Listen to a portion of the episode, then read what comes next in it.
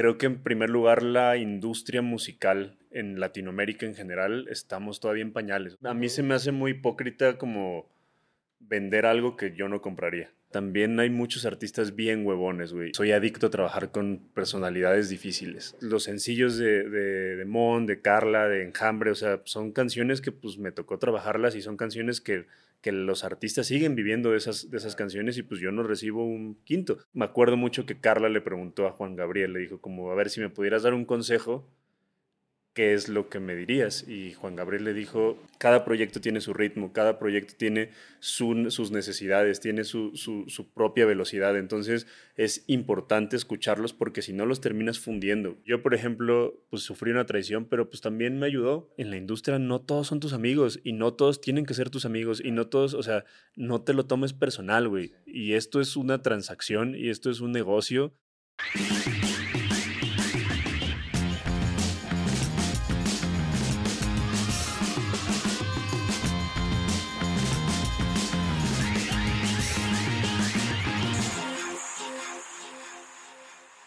Bienvenidos a un capítulo más del Sellout, el podcast de Negro Pasión, www.negropasión.com, la tienda de merch más chingona en Latinoamérica y la más grande también.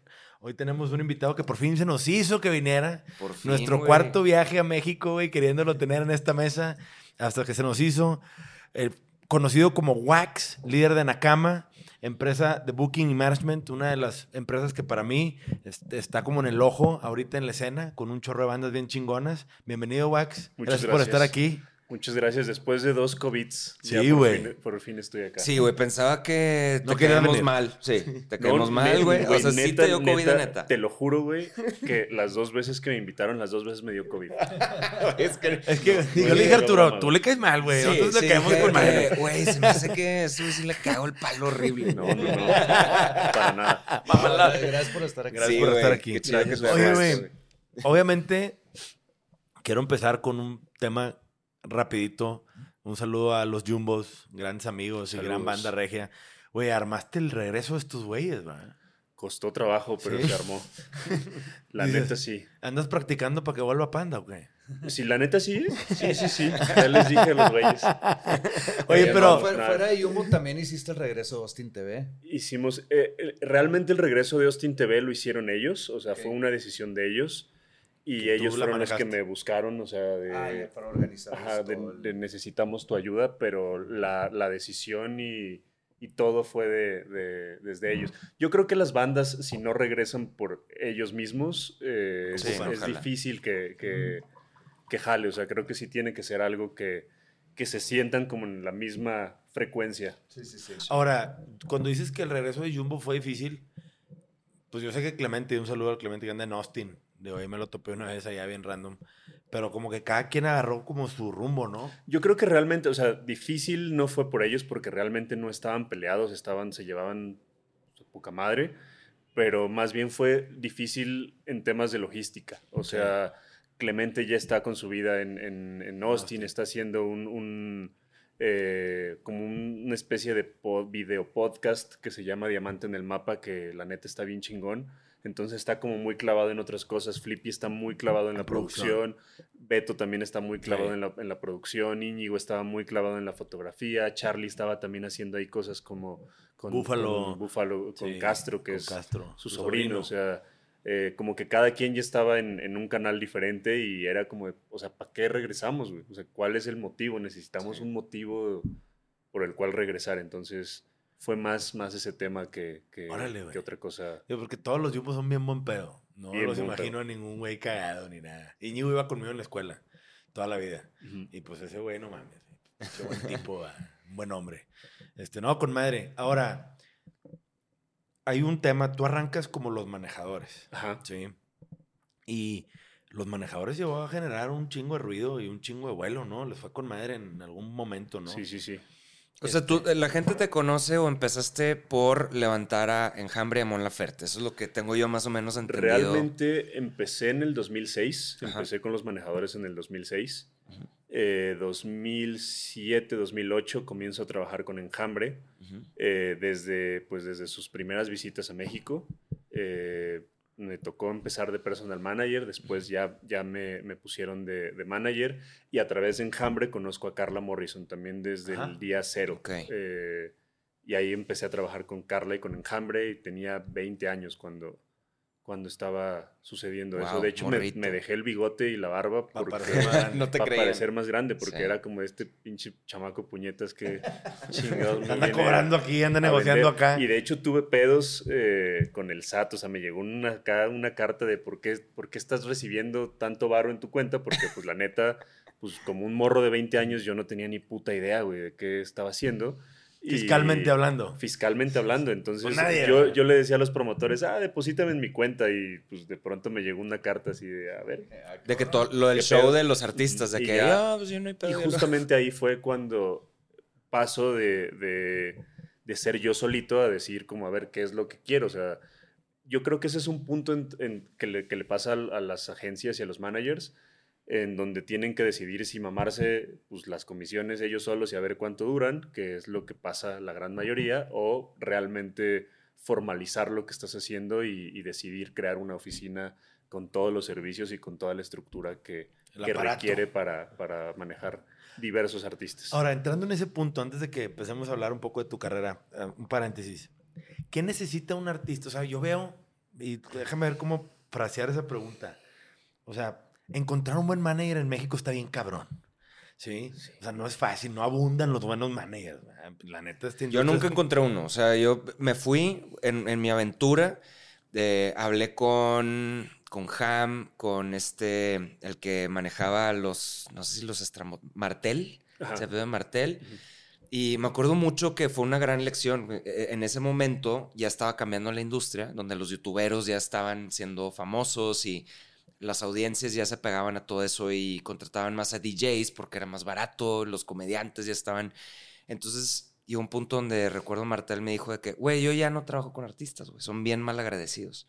Y, y, y, y, y- y tiene razón, y tiene razón, Sí, sí, porque, porque los artistas se cuenta que son todavía más mercenarios que los, que los managers, güey. O sea, están buscando solo yo, yo, yo, yo, yo, y nunca firman contrato con, con agencias, nunca nada. Entonces, todo el trabajo que le pone un manager al artista, no hay, re- no hay retribución para un manager sobre eso. Entonces, este, nunca, nunca encontré manager y siempre me fui así como que nunca me pude, o sea, en, en mi carrera musical, entre comillas, que nunca formalicé, güey, porque siempre estuve como buscando de que, a ver, yo me quiero encargar del arte, güey, y que alguien se encargue de la del venta. negocio, del negocio. Y nunca encontré uno, güey. Yo creo que hay, hay diferentes, o sea, como que hay muchos ángulos de dónde abordar esto. Ujú. Creo que en primer lugar la industria musical en Latinoamérica en general estamos todavía en pañales. O sea, creo que eh, hay muy, hace muy poco tiempo se comenzó a profesionalizar realmente la industria musical. Hablas de varias cosas. Creo que también la parte de, de que pues, los artistas, la neta, a veces sí se pasan de cabrones. O sea, Sí.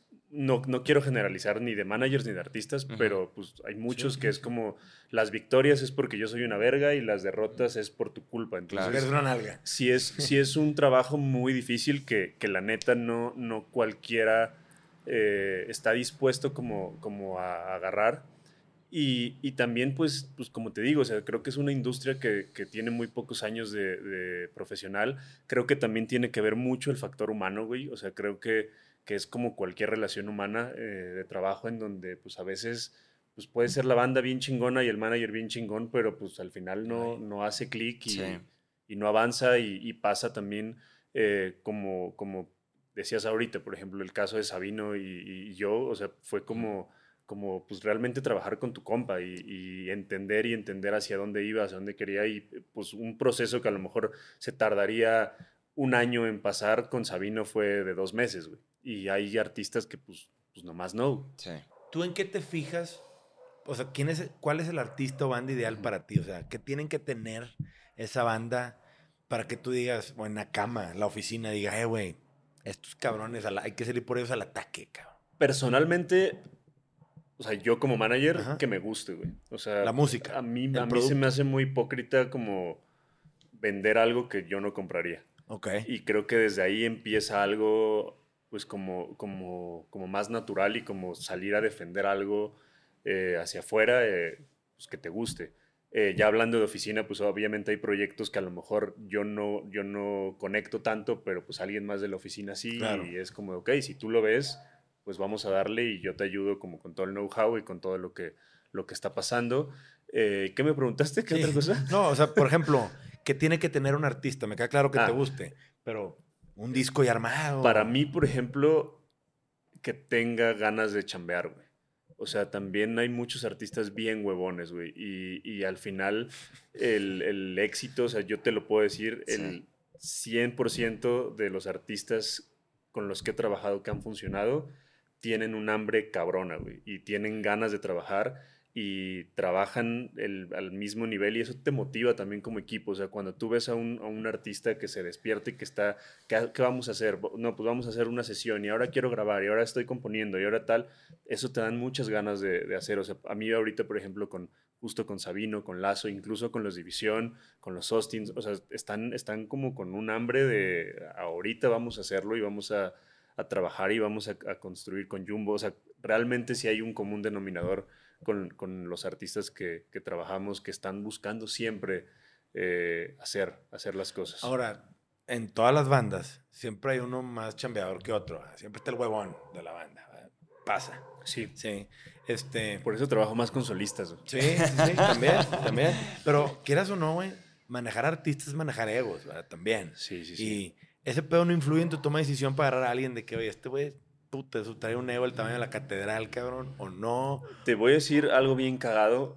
Mi esposa eh, siempre me dice que, que, o sea, que soy adicto a trabajar con personalidades difíciles. Ok.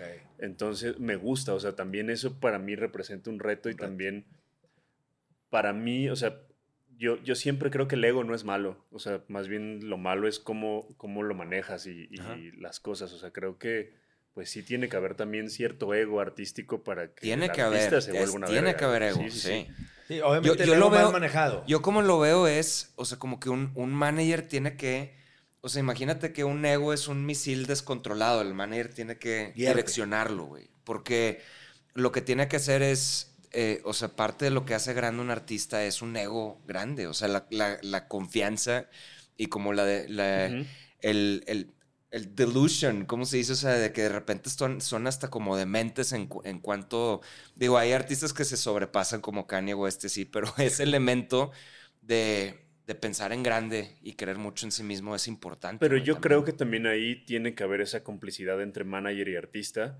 en donde el manager acepte como de, ok, este güey tiene el ego grande, pero también el artista acepte que, que, pues cuando el, cuando el manager le dice, güey, a ver, aquí cálmate, o aquí tenemos que irnos para acá, o acá tenemos que irnos para acá. Creo que uno de los principales problemas eh, es cuando, cuando el artista deja de escuchar a su equipo en general. Eh, porque pues todo el mundo sabemos que en el momento en el que el artista empieza a funcionar, eh, empieza a ser como un negocio y empieza a haber intereses económicos de por medio, se empiezan a acercar un chingo de personas a meterles mierdas o a las bandas así de, güey, tú puedes ruido. tú puedes hacer tal, tú puedes-", porque es una realidad, eso pasa.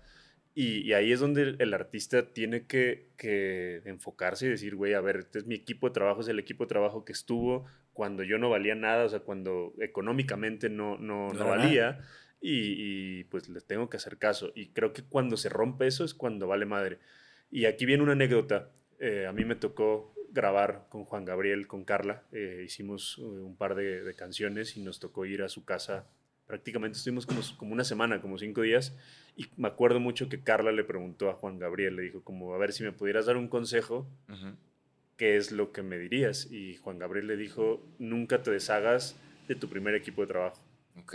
ese equipo de trabajo que creyó en ti cuando, cuando no eras nadie son los Claro. que te van a decir la neta y los que te van a cuidar como, como tendrían Que eh, que cuidarte. Y a mí me hace mucho sentido eso. O sea, al menos a lo mejor puedes encontrar, a lo mejor no tu primer equipo de trabajo, pero el segundo, el tercero, pero cuando encuentras a alguien que cree en ti por el arte y no por lo que vales económicamente, creo que es ahí donde, donde pues, vale la pena como, Sí. como explorar. A nosotros nos pasa mucho con Nakama que luego nos dicen como de, güey, es que ¿por qué no les gusta el negocio? ¿Por qué no les gusta el varo? Porque luego rechazamos ofertas que pues estratégicamente no dan. No conviene. Y, y sí se sacan de onda, sí, sobre todo los promotores, como, güey, que no te gusta ganar feria, pues te vas a llevar una comisión y, no, o sea, para mí, primero está el artista y primero está la estrategia antes de, del negocio y cuando haces una buena estrategia el negocio se duplica o se triplica y eso es lo que... Si el dinero llega solo, es consecuencia de...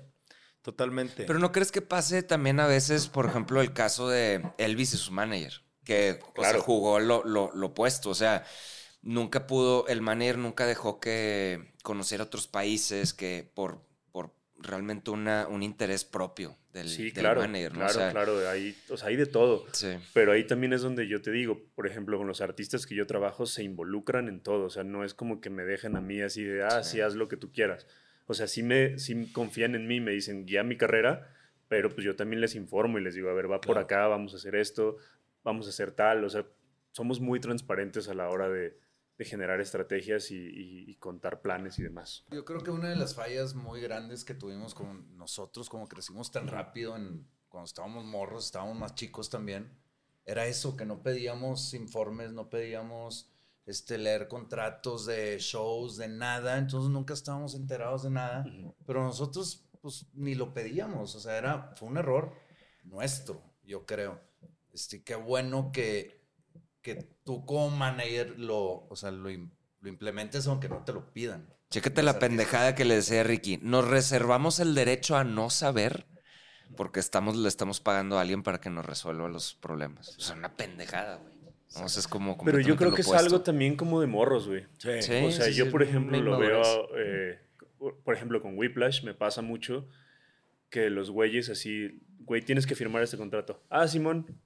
No, léelo. Y yo los regañaba y les decía, güey, léelo, Ya, cabrón. claro. O sea, aprende. Le dije, o sea, sinceramente yo no te voy a chingar, Pero nunca pero, sabes a alguien pero más. nunca sabes. Le dije, a lo mejor no vas a trabajar conmigo toda la vida Sí. y tienes que aprender y educarte a leer los pinches contratos. Como lección de vida, Saber qué es lo que estás firmando, saber qué es lo que está pasando. A nosotros nos llegan muchos artistas nuevos que de repente llegan como de, bueno, güey, pues es que ya firmé con esta agregadora y pinche contrato que les metieron Sí. la reata bien. Sí, la ñonga, duro, duro, y directo. ¿ah? Y eso es como yo creo una lección también a todos los chavos de que no tengan miedo en leerlos, o sea, porque muchos tienen miedo, vienen, ven así de que el machote, ya sabes, ¿no? Y, y tienen miedo porque no, es que yo no soy abogado, no sé de leyes, Sí, no le voy, entiendo. voy a preguntar una pendejada y me da Sí, pena. claro, no, no, no, Eso. o sea, si pero lo también lees- contrato, o sea, neta, la mejor inversión que pueden hacer es contratar un abogado para ese tipo de cosas. Eso y también de que, que no tengan miedo y sí lo lean palabra por palabra, sí les va a hacer sentido. O sea, va a haber una palabrita u otra que no, pero no tengan miedo. O sea, es...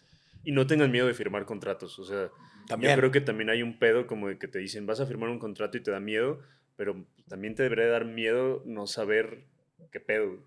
Sí, es que como, co- digo, una anécdota, cuando firmamos a Jonás en la tienda, que Jonás me decía, eh, pinche feria, yo oigo la palabra contrato y me congelo, cabrón. A mí no me gusta ese pedo. Yo le decía, Johnny, son pinches tres hojas, güey, léelo, cabrón. Y yo, to- o sea, le dije, güey, ¿qué te da pendiente? Pues que si mañana no quiero estar, te mar- no, güey. Yo no quiero clientes a huevo. El cliente que no quiere estar, güey, yo le rompo el contrato mañana. Que dice que nos tienes que avisar con un par de meses de anticipación, nomás para deshacernos de la merch, Ujú. cabrón. Pues eso es todo, güey. El vato, no, está bien. Y eventualmente firmó, pero nunca se me olvidó cómo el vato cuando dijo contrato subió la guardia, güey. Y dije, cabrón, qué pedo. No, Dijo, yo ah, también- pues es que nos la han metido Pero es bien que, duro antes, claro, ¿verdad?". güey, pero yo también como morro, o sea, sí, sí ves como una, es un bloqueo, güey, o sea, te, te impide hacer muchas cosas, el miedo que te da como tener que pedir permiso, tener que, cuando ya estás más grande entiendes de que, güey, más vale pedir perdón a veces, güey, que, que andar pidiendo permiso, güey. porque- Pues mira, más vale una pregunta pendeja que un pendejo que no pregunta. ¿ah? Sí. Este, 100%. yo siempre digo eso, güey. La neta, güey. 100%. Este, oye, ¿tienes contrato con todos tus artistas? Tú como oficina. Con la mayoría. Hay unos que no se Eh, han dejado. Hay unos que no se han dejado, pero... Es que siempre pasa, güey. Claro, güey. Pero también, o sea, por ejemplo, yo, yo también les, los pongo en un periodo de prueba. O sea, yo no los firmo inmediatamente. Yo empiezo a trabajar con ellos justamente porque me ha pasado que firmo un contrato y que de repente es como de, güey, pues no conectamos, güey. No, O sea, sí, no. entonces Tuvo ya ahora yo estoy atorado y tú estás atorado y se vuelve un, un tema raro. Entonces, lo que hacemos normalmente nosotros es decimos como, ok, vamos a empezar a trabajar, vamos a ver qué pedo, si tú te sientes cómodo, si yo me siento cómodo y ya después eh, firmamos, damos como un periodo de prueba como de seis meses normalmente eh, y ya después firmamos Ok. contrato. Lo que sí tenemos es una carta poder eh, donde nos dan la autorización de representarlos legalmente para Cualquier tema. cosa que se, que se Actos de cobranza, temas de negociaciones. Eso sí tenemos con absolutamente Sí, todos. claro, güey. Pues si no, ¿cómo chingados negocias, güey? Te van a decir que te van a brincar y va a haber pedo, ¿no? Ahora, ustedes como management, yo lo que tengo entendido que es uno de los temas que me llama mucho la atención es que hay managers que realmente invierten en artistas. O sea, no nada más tiempo, contactos, know-how, billetes. Que dicen, este güey trae todo el pedo, va para arriba, está aquí en un peldaño en donde lo podemos llevar tres, cuatro brinquitos más para arriba y le meten feria. Y ya cuando hay billetes de por medio puede haber un chingo de pedos. Tanto para cuando ganas un chingo de lana o cuando alguien te está invirtiendo. ¿Hay alguna táctica que tú manejes para poder amarrar a alguien? Porque, güey, sería de la chingada, yo poniéndome en tus zapatos. Oye, güey, agarro a Ricky, güey, y lo desarrollo como un artista bien cabrón. Y yo le metí un par de millones de pesos en mi negocio, güey, para hacer que suceda pegándole al futuro, ¿no? Como una inversión. Y luego, ya que es famoso, sobres, güey, güey. ¿De qué, cabrón? Espérame, güey. Mi feria, ¿qué onda, cabrón?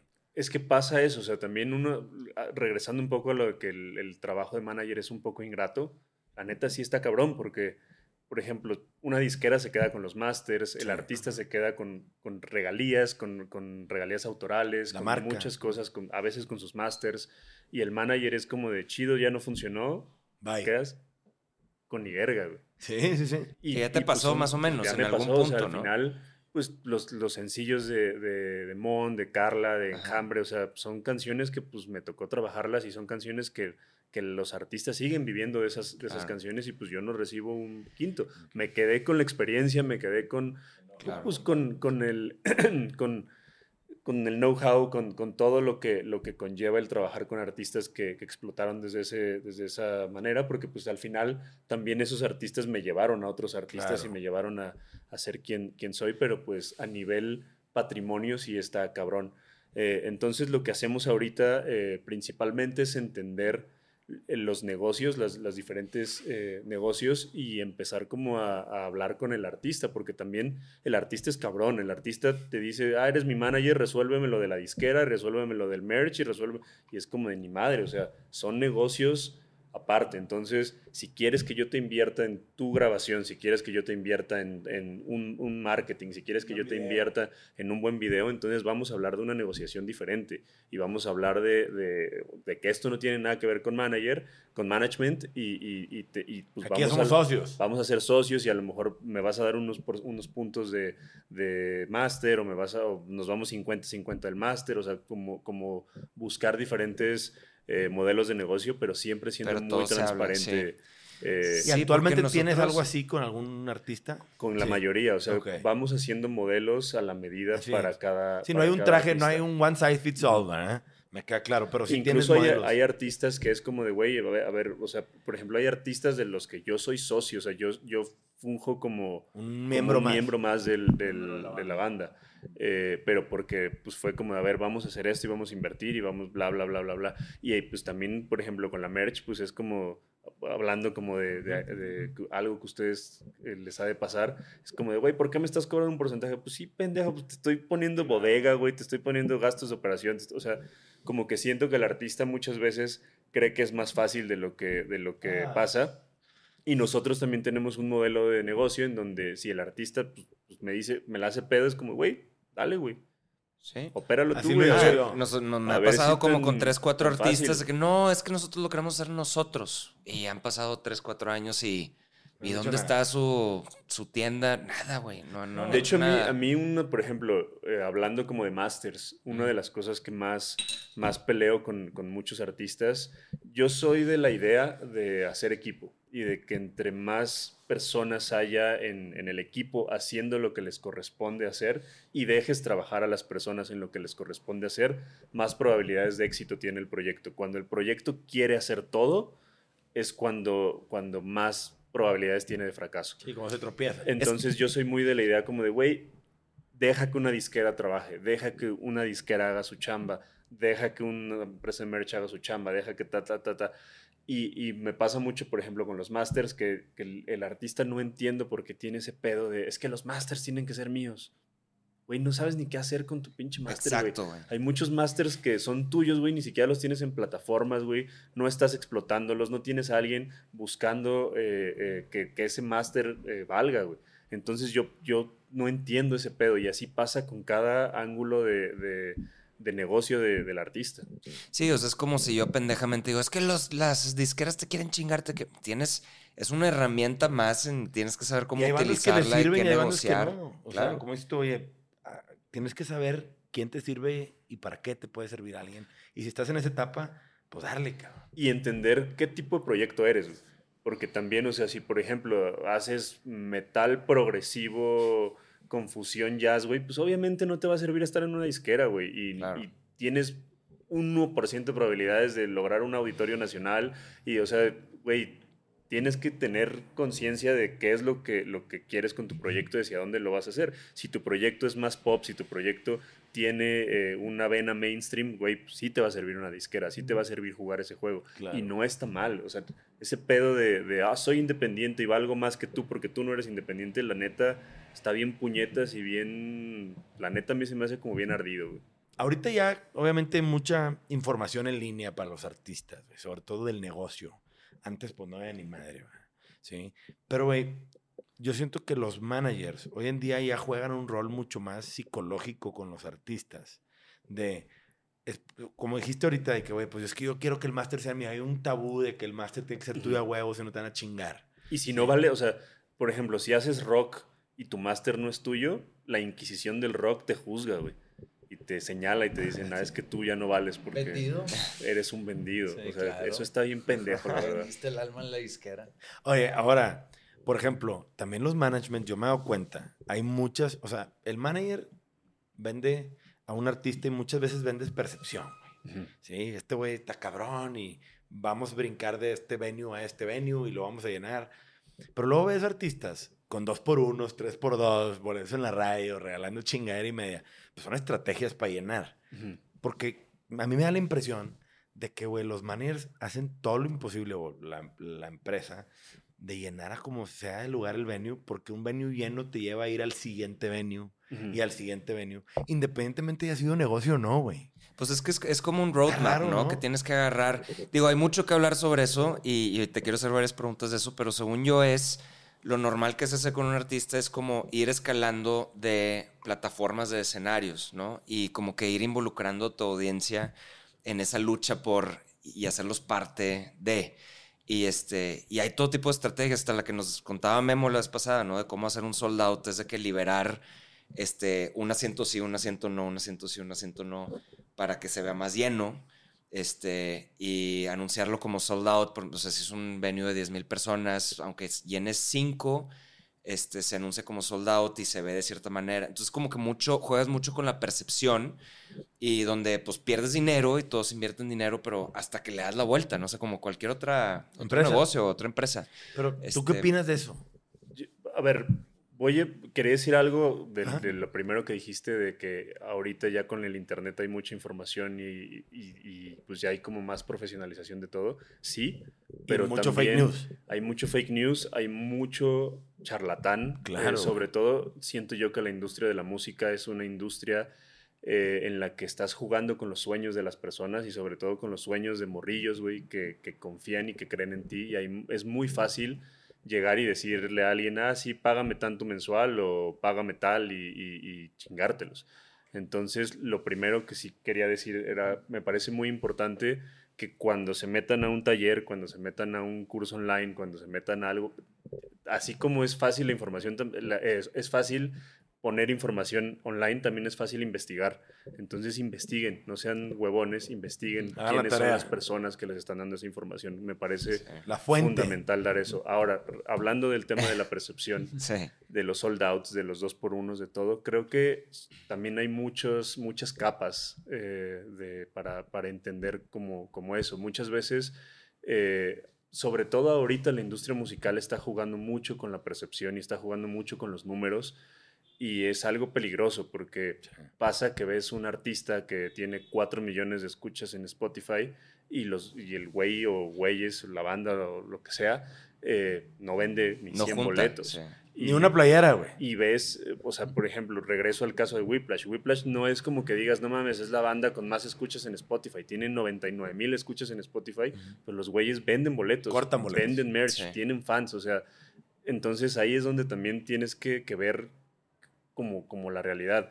También ese pedo de, de cuántos escuchas, o sea, ya ahorita ya no es como eh, ¿cómo, es- cómo, cómo está tu canción, cómo está tu música, es cuántos escuchas tienes en Spotify. Eso no está Sí. chido, güey. No, pues como dijo Residente, Paul McCartney, ¿qué, güey? Tiene, no tiene tantas escuchas y te Ujú. llena un pinche zócalo, güey. O sea, no Exacto. es... Exactamente. versión influencer es el engagement, ¿no? Y- o sea, qué tanto, o sea, no es cuánta gente El engagement sigue, en sino vivo. Cuánto, cuánto engagement generas, Sí. no, no es los números de... Y a nivel show también es como de, ah, es que no hizo sold out, es un fracaso. No, güey, o sea, no, Para nada. para nada. O sea, ese pedo de que no hiciste sold out es un fracaso, no, güey, no está Sí. chido. Y metes al artista en, un, en una ansiedad y en un estrés en el, el cual no tiene que vivir, güey. O sea, neta ves a los morros estresados porque su publicación tuvo 5000 likes que la publicación del otro güey y que tienen menos escuchas. Neta, no está chido eso. O sea, no se nos debe olvidar que lo más importante es la música y lo más importante es el arte y lo más importante es lo que el artista está, está diciendo. Y ya después es una estrategia, una, una cosa que también pasa mucho que, por ejemplo, el Palacio de los Deportes lo puedes aforar, lo, o sea, lo puedes rentar para una cantidad de gente, para otra, para otra. O sea, eh, tiene diferentes formatos Sí. y no quiere decir que un formato sea mm, peor que el otro, güey. Pero es que hay gente, yo siento que alguna vez como que me públicamente me grilearon, como se dice, o sea, me, me atacaron o criticaron por decir que tal vez no, yo no buscaba como la grandeza, la atención de todo el mundo, como, porque no sé, a mí se me hace muy romántico de que el, art- la- el artista independiente que, que busca nada más conectar con la gente que es, con su arte. Eh, por ejemplo, fui a ver a, te comenté que fui al Café Iguanas a ver a, Da- a Danowski. Ajá. Yo pensé que iba a ser full band y no sabía que era él solo tocando. Y era poca gente y como que cualquier otra persona lo vería como algo malo, o sea, como que está tocando para poca gente. Pero yo lo vi, se me hizo padre ir a verlo porque conectó, o sea, con las 100 personas que fueron, conectó a full. Y, este, y se me hizo muy padre ver al güey en un estado de flow tocando sus canciones como muy sin- sincronizado con él mismo y con como que haciendo como toda una recompilación de su, de su carrera, de las canciones que ha producido y ha hecho y eso es muy, muy padre. Y recuerdo una vez que te pregunté a ti de que, oye, ¿cómo se promociona un artista? Este, o sea, tienes que hacer, o sea, como que hay un, preguntando si había un mapa general para los artistas, me dijiste, no, yo tengo un artista como Lazo, que es, quiere ser más mainstream, y hay otro artista como Marco Mares, me dijiste que no quiere ser mainstream. Que yo, igual que mucha otra gente, de pensar de que, ¿cómo no quiere ser mainstream, no? O sea, Pues no creo que no quiera ser mainstream, o sea, más bien tienen diferentes Objetivos. objetivos Ajá. y difer- a lo mejor diferen- más bien diferentes caminos que quieren, que quieren eh, trazar. Eh, Marco, por ejemplo, es un artista como, como que no quiero como, como que se malinterprete, porque Lazo también le pone mucha atención a sus canciones y, y también le, le da un detalle muy cabrón, pero Lazo, por ejemplo, es como, como más para adelante, güey, o sea, como de vamos y, y mañana estoy componiendo y pasado estoy, o sea, Workaholic literalmente tú ves el calendario de Lazo y es así de dos días libres, ok, me voy a ir a Miami a componer porque conseguí una sesión con tal y Marco es un güey que necesita como, como más espacio para componer, para, para estar con él, para revisar qué es lo que va a pasar, o sea, más hippizón. Sí. no es, no es hippie, güey, o sea, más, o sea, son diferentes, sí, diferente. diferentes o sea, necesita más procesos. tiempo. Y, y al final también como manager tienes que entender al artista, güey. O sea, yo por ejemplo cuando veo a Marco es como de, güey, a ver, pues bájale una velocidad, güey. O sea, vámonos con una velocidad más, más lenta. Y no quiere decir que sea algo malo o que sea algo diferente. O sea, es más bien como, como escuchar, que creo yo que eso también les hace falta a los managements y a las disqueras, güey.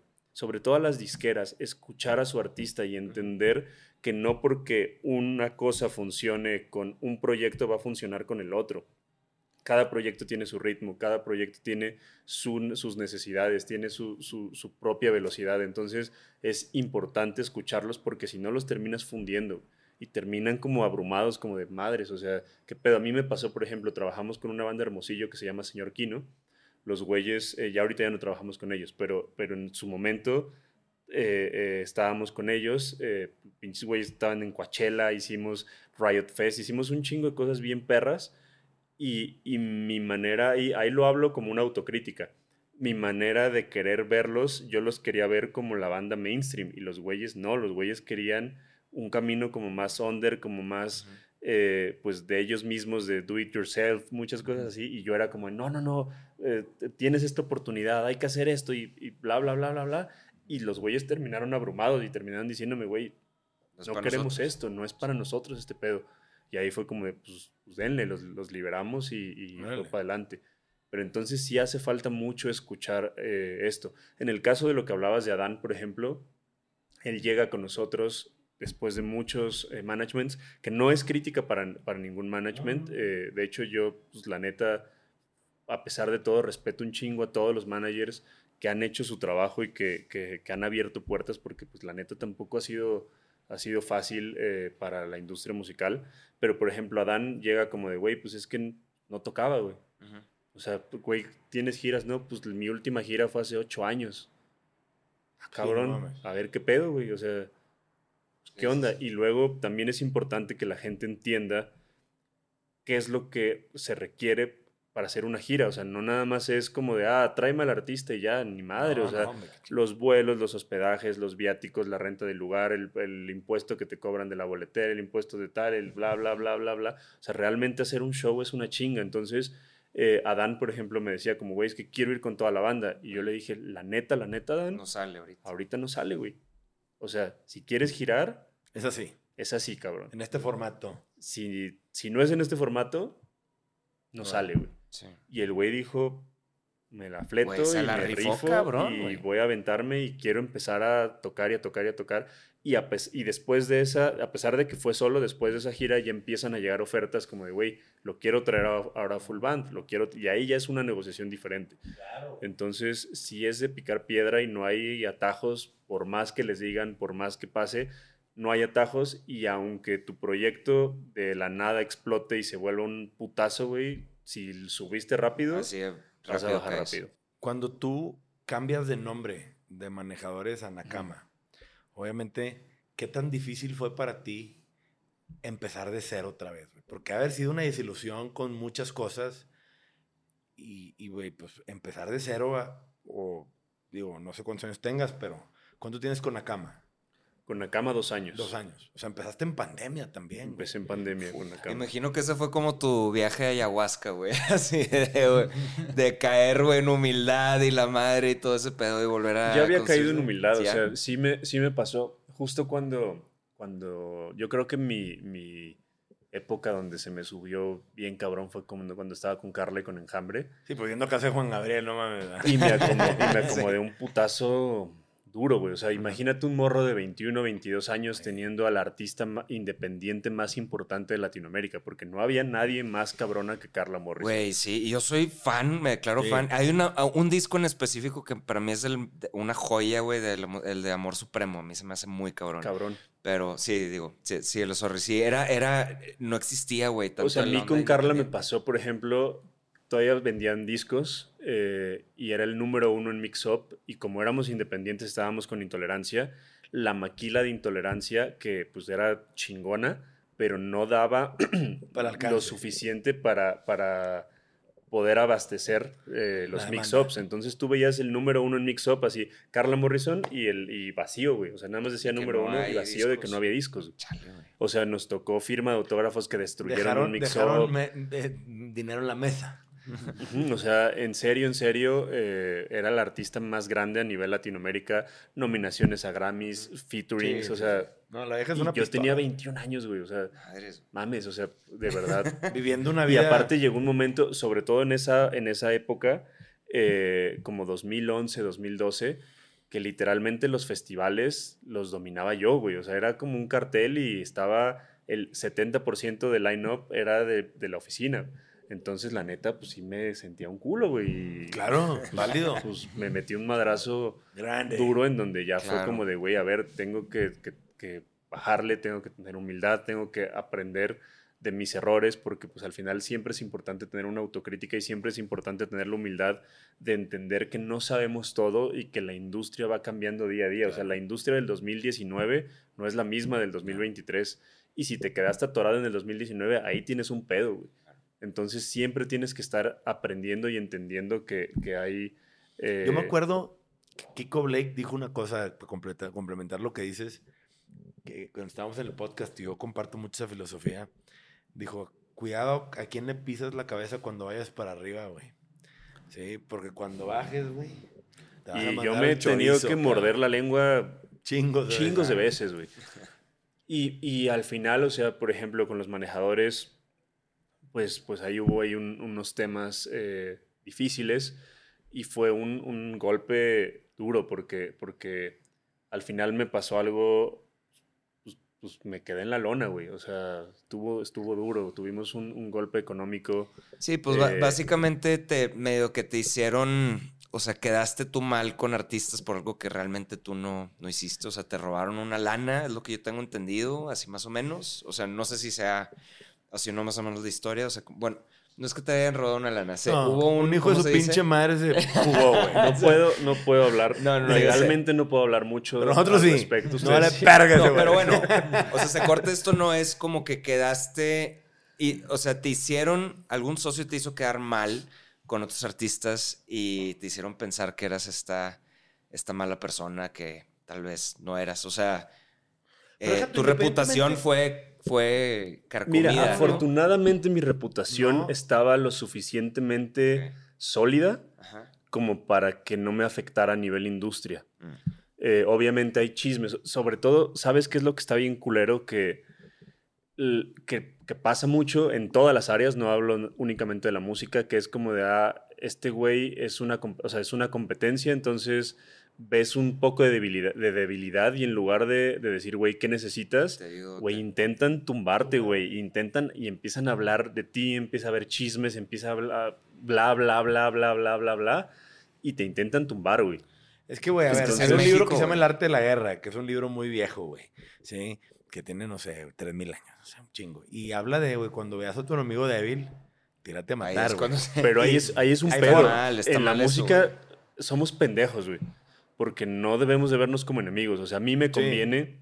Que les A vaya mí bien me a conviene que a Seitrack le vaya bien, me conviene que a Westwood le vaya bien, me conviene que a Memo le vaya que bien. la industria Me conviene que a los artistas les vaya bien. ¿Por qué? Porque eso va a capitalizar una industria de la que tragamos todos. Es una estupidez Claro. pensar que, que ah, déjalo tumbo. Güey, no nos, o sea, Pero eso aunque pasa. no, a ver, aunque no hubiera ningún manager y yo fuera el único manager de México, no podría con todos los artistas, güey. No Sí, no, no, no. Necesi- de hecho, necesitamos más managers, güey. Necesitamos que los morros se quieran aventar a ser manager, que haya más oficinas de management. ¿Por qué? Porque hay artistas bien pasados de verga que necesitan management.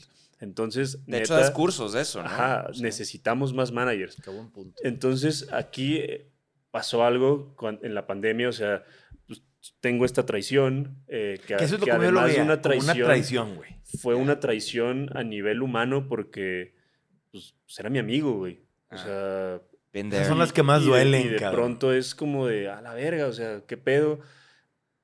Estás, estás en medio de una pandemia, sin shows, con una incertidumbre de no sabes De qué pedo, chingada. está pasando este pedo, de repente te están diciendo, no, pues debes tanto, pues bla, bla, bla, bla, bla, bla. Repito, no puedo hablar, hablar Sí, sí, mucho. sí. Y, y, Y se pues, siente de la chingada también de no la poder chingada. hablar de eso. Digo, nosotros nos ha tocado también como artistas, no puedes hablar de. Pero también. de muchas cosas, Pero sí. también, güey, ¿para qué le das? ¿Pa' qué? Claro, ¿pa' güey. qué das foco ahí, cuando he visto, lo he platicado con Ricky, cuando vemos podcasts de artistas hablando mal como de sus, eh, como sus ex colegas así, se, se ve feo, güey. O sea, hay una vibra ahí como que, ¿pa' qué, güey? ¿No? Yo soy de la idea de que siempre hay que ser agradecido, siempre Sí. Hubo Ver lo bueno. momentos, o sea, yo por ejemplo, pues sufrí una traición, pero pues también me ayudó en Claro, algunos te momentos. ayudó a crecer, este güey. cabrón, las personas cambian, las personas se vuelven locas. No es mi pedo y no es algo con lo que yo voy a cargar. Claro. Aprendí a soltar, Sí. aprendí a entender que si en algún momento generé ese dinero, soy lo suficientemente verga como para volver a generarlo y no una vez, sino por diez. Ujú. Y, y soltar, güey. O sea, soltar, soltar, soltar, soltar. Eh, lo que te digo, afortunadamente, eh, la reputación que teníamos eh, en la oficina fue lo suficientemente sólida como para que las personas dijeran como, güey, chingón, o sea, personas como Oscar Flores, como Jordi, como Itzel, muchas personas, Alfredo Delgadillo de Universal, o sea, muchas, muchas, muchas personas fue como de, güey, yo sé quién eres, sé hacia dónde vas y me apoyaron muy cabrón. Eh, mi equipo de trabajo, eh, hubo un momento en el que yo no tenía para pagarles y mi equipo de trabajo, así Jairo, Vainilla, Beto, Aarón, o sea, todo el equipo de trabajo fue como de ni pedo, güey, no me pagues. Vamos a ayudarte a, a- vale oro. a vale subir, chingo, vamos a ayudarte a subir. O sea, literalmente en la pandemia había momentos en los que entraba un dinero y entre, sobre todo éramos Jairo, Aarón, Vainilla, Beto y yo. Y entre los cinco era como de, güey, a ver, ¿cómo estás? No, pues a mí todavía me sobra varo, güey. Yo todavía lo aguanto este mes. No, pues a mí sí me hace falta, güey. O Ah, sea, te nos, toca. iba- nos íbamos qué turnando teamwork, los, los sueldos, güey, porque neta no teníamos dinero. Y hubo un momento en el que neta yo dije como de ya la chingada, ya no quiero eh, más. Lazo me ayudó muchísimo, muchísimo, muchísimo. O sea, Lazo era como una persona que me decía, güey, eh, pues, pues lo, que, lo que ganemos y si necesitas como que te, apoye, que te apoye, ahí estamos. Marco, o sea, los, los, los proyectos que se quedaron en la oficina nos ayudaron un chingo. David Aguilar, Marco Mares, Lazo, muchos proyectos, muchos se fueron. Y ahí fue cuando, cuando yo dije como ni madre, o sea, esta madre no me va a tumbar.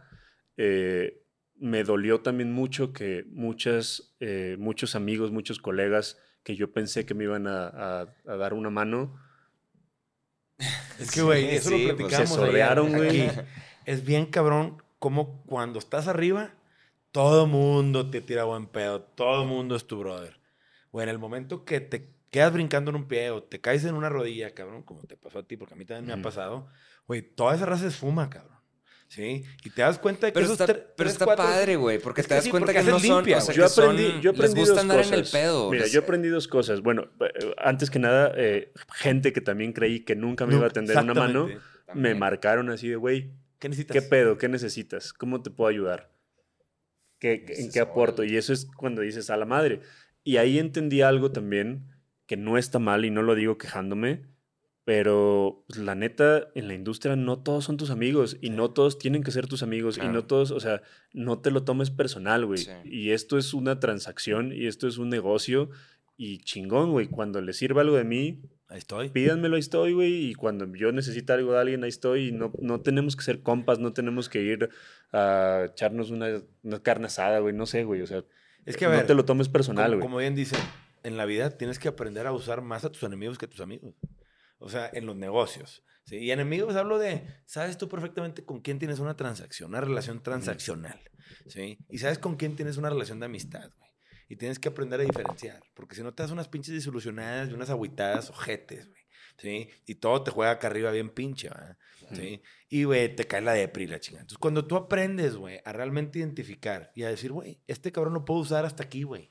Y aprender a usarlo a nivel transaccional, güey. Te liberas de un chingo de cosas, güey. Y ser claros. También Claro, creo que güey. eso es un tema de, de México que no sabemos a decir, que, no. Puta. No sabemos. Puta. eh, El ser chilango claros, más que güey. nadie. güey. Chilangos No sabemos así, ser güey. claros, güey. No, o sea, es como de, ah, sí, a huevo, sí, sí, sí, sí, sí, sí. Y pues, te llevas así hasta que terminas quedando mal. Y, y es aprender a decir que no, aprender a ser lo más claro posible. Entonces, todo esto me, me ayudó muchísimo. Yo soy muy nerd de naturaleza. Eh, de hecho, eh, por ejemplo, el, el nombre de los manejadores no es que no lo pudiéramos utilizar, porque pues al final es un nombre eh, que yo, o sea, que- Creado que- por- creado por, por mí y por Dani. eh, pero, pero pues sí fue algo que, que, que no es que no pudiera utilizar, sino que más bien también energéticamente yo Sí, sentía limpiar que todo, necesitaba limpiar y necesitamos empezar de cero. At Parker, our purpose is simple. We want to make the world a better place by working more efficiently, by using more sustainable practices, by developing better technologies. We keep moving forward. With each new idea, innovation, and partnership, we're one step closer to fulfilling our purpose every single day. To find out more, visit parker.com/purpose. Parker, engineering your success. Y hablo de lo de nerd porque soy muy fan de, un, de una serie, de un anime que se llama One Piece. Y hablan mucho de ese pedo. De hecho, la palabra nakama es una palabra que en Japón utilizan mucho como para referirse, referirse a una familia que no es tu familia de sangre, que es como una familia que siempre está ahí. Entonces estaba viendo eh, unos capítulos y estaban hablando de eso y me estaba pasando algo similar con... con, eh, con- perdón, ay, güey. perdón, güey, perdón, perdón. Save, save. buenos reflejos. Sí, Sí, güey. Pongan la de Spider-Man ahí. por favor. Sí. Oye, güey, pero madres, güey, es que es chuta, tienes un puntote ahí, cabrón. Entonces ahí me hizo mucho sentido y dije como de, güey, a la verga, hay que aprender a soltar, hay que aprender a empezar. No creo que haya empezado de cero porque pues la neta ya, no, no, no. ya tenía un know-how fuerte, conocía muchas Mucho personas. conecte, muy buen network. O sea, pero tú tienes buen nombre, güey. Tú en lo personal. Que eso te ayudó un chingo, güey. La neta, porque esa reputación que tú venías creando, al menos lo que a mí me han contado, ¿verdad? Es que, güey, pues tú venías creando una muy buena reputación a nivel personal, güey. Y eso, güey. pero también mucha gente me, me le cago, güey. Ah, no, por Porque eso. la neta sí soy bien Porque no pinche le- mamón, güey. Por eso, pero no le puedes caer bien a todos, güey. Mucha gente le cago, güey. Y, con razón, bien. o sea, no, no es, no voy a de, ay, no, yo soy bien buen pedo. La neta soy bien pinche mamón, güey. Y a mucha gente le cago y también el hecho de empezar, muchas personas lo vieron como una oportunidad, pero, pero también son cosas que te hacen reconectar. Y a mí esto me hizo reconectar con el Wax del 2016, del por qué empecé con este pedo y por qué, eh, pues, es- o sea, por qué el trabajo en esto, porque la neta sí es algo que, que cuando empecé en el 2006 lo hice porque me daba mucho coraje que hubiera bandas bien chingonas en México y en nivel Latinoamérica que no tuvieran el reconocimiento que un artista internacional. Y yo siempre eh, le decía a, a- a Jordi o a Andrés Sánchez o a Itzel de, de Ocesa, les decía como, me da mucho coraje que un artista no pueda hacer un Palacio de los Deportes. ¿Por qué no pueden hacer un Palacio de los Deportes? ¿Por qué no pueden hacer una gira? De hecho, si se avientan un clavado a YouTube, hay un, un documental de Enjambre del 2010 que se llama La gira de Daltónico, porque cuando, cuando pasó eso, ninguna banda hacía una gira y ninguna banda, ni Panda, ni Allison, ni División, ni nadie hacía una gira en forma, con un concepto, con donde llevaras el mismo show a todos lados, haciendo una gira donde te treparas en un camión y lo, hici- y lo hicieras. Y Enjambre venía, Enjambre son de Los Ángeles, o sea, nacieron en Los Ángeles, crecen en Fresnillo y se regresan a Los Ángeles, a Anaheim. Eh, entonces traían como este pedo, como de, güey, ¿por qué? Y Luis Humberto me decía, ¿por qué, güey? A huevo lo tenemos que hacer. Y esa fue una iniciativa de Luis Humberto, el vocalista Enjambre. Y, güey, conseguimos un pinche camión, conseguimos un promotor. Fue una putiza, o sea, Sí. que, que realmente fue un fracaso a nivel negocio, porque, porque sí había muchos pedos, pero, pero que neta abrió un camino de, güey, vamos a hacer giras y vamos a hacer un pedo con un concepto, con un tour, con, con todo, y, y- y- y eso a mí me daba mucho coraje. Entonces reconecté con ese pedo, como de, de- de realmente ponerte la camiseta de un proyecto y aventarte y, darle. O sea, y ahorita, por ejemplo, con Sabino, como me pasó de, de güey, vamos a hacer el palacio. No, no, no, no. Y le daba miedo. Y, güey, ahorita estamos haciendo dos palacios sold out, güey. O sea, es el acto hip hop de México que le guste, lo arda, quien le arda, es el más vendedor, güey. Y, y por- con Lazo también, como de repente, o sea, Lazo está haciendo un Luna Park en Argentina, está haciendo una Arena Movistar en, en Chile, sold out, eh, o sea, está, está haciendo cosas muy cabronas y son cosas que a lo mejor hace 10, 15 años no te imaginabas que un proyecto eh, pudiera, pudiera lograrlo. Cuando tú vuelves a empezar, güey, y cuando mencionas ahorita que, pues, güey, pandemia, no hay shows, güey. Pues económicamente no estabas en tu mejor momento, güey. ¿Sí? Tus artistas que se quedaron te tiraron una mano. Y sobre eso dijiste, en su madre, güey, no hay, pande- hay pandemia. O sea, yo quiero entender el, güey, es la peor época para empezar un business en la industria de la música, cabrón. O sea, dices tú. O la mejor, güey. O la mejor, claro, pero la peor en el sentido de que todas las bandas están cabizbajas, no hay shows, güey. Todo el mundo está de qué vergas, qué va a pasar, güey. Yo ahí te digo, Lazo fue el que nos salvó. O sea, a nivel, a nivel shows, a nivel. eh, yo creo que anímicamente, o sea, Lazo es un cabrón que decía como de, güey, Contagia. streaming. Y no era el tipo, o sea, todo el mundo estaba haciendo su streaming de concierto. Lazo dijo, güey, hay que hacer un pedo que se llame un cuento de Navidad. Y nosotros de, ¿qué pedo? Y el güey escribe guiones. Ah, eh, mucho tiempo de su vida se, eh, vivi- se dedicó a escribir guiones. Entonces de repente llegó con un guion y todos, ¿qué pedo? Pues necesito esto y lo, lo ayudamos. Güey, tuvo el récord de streamings. Vendimos casi 30 mil boletos de streaming en, en- en esa madre del cuento de Navidad. se retransmitió, se hizo, o sea, lo terminamos llevando a un show en vivo, o sea, el güey de verdad... Órale. Muy eh, creativo. eh, muy creativo y que logramos hacer. Hicimos una madre que se llamaba ¿Quién mató a Agatha Hall? Que era como, como Clue, o sea, era como el juego de Clue, pero, pero eh, grabamos un chingo de escenas, entonces montamos un sitio web en donde tú tenías que ir descubriendo quién era el asesino, ibas tomando decisiones y esa decisión te llevaba a un cuarto, a otro video, a otra canción. Entonces tuvimos que crear este tipo de, de cosas para que pues, pues, la gente tuviera como un contenido diferente. Entonces, eh, la neta es que pues, Lazo sí fue el que, el que se, Un detonador se importante. super rifó y, y nos ayudó a, a- a construir. En cuanto a Nakama, en, haz de cuenta, pues empieza pandemia y tú empiezas a crear Nakama Ujú. y te ayudó, bueno, obviamente toda la experiencia que tenías ya de, de manager, pero te ayudó todo el tiempo libre que había, pues teníamos Sí, mucho, tiempo libre de crecer Nakama, de que con pincitas así ver como que todo, ok, este, esto no le había puesto atención, déjamelo ahorita. Por ejemplo, me permitió aprender a utilizar TikTok, que creo que es una herramienta bien cabrona que, que tienes que utilizar. Eh, yo no soy de la idea, o sea, creo que hay muchas personas que es como de, no, esa madre qué, o sea, güey, te da miedo, güey, por eso dices esa madre qué. Más bien aprende a utilizar las herramientas, aprende a utilizar ChatGPT, aprende a utilizar TikTok, aprende a utilizar todo. Porque si no te vas a quedar, güey. Entonces a mí me ayudó mucho aprender a utilizar TikTok. Empecé a ser muy activo en TikTok. No tenía nada que hacer, güey. Empecé a, a- a subir contenido, a criticar bandas, a dar consejos a bandas. Empecé a darle más fuerza a la, a la parte de los talleres de, de management. Hice un podcast que, se, que ahorita está en pausa porque la neta no he tenido tiempo, pero hice un podcast eh, de industria musical junto con Ahmed Bautista. Eh, entonces estuvimos como, como haciendo muchas cosas y a través de TikTok en la pandemia fue cuando conocí a Jota, el vocalista de Whiplash, y que me contó como de, a ver, tengo este pedo, güey. Yo quería firmar a Jota como, como solista porque el güey rapea muy cabrón y canta muy cabrón. Y le dije y me dijo, güey, pues, pues empezamos este pedo, no sabemos ni qué chingados está pasando, ok. pero pues ya tenemos fans y yo así como que dije, pinches morros puñetas, no tienen fans, güey, nada más están mamando. Ajá. Y les dije, a ver, caigan a Ciudad de México. Yo también como una especie de reto, como de, como de, güey, pues caigan a Ciudad de México a ver si, si, es, si es cierto Ajá. que tienen tantas ganas, güey. Porque uno era de Mochis, otro de Monterrey, otro de Cancún y otro de Toluca, güey. No se conocían y ya tenían una banda. Sí, No tenían música, güey. ¿no? Lo hicieron por redes, pero lo hicieron por mame, güey. O sea, como de...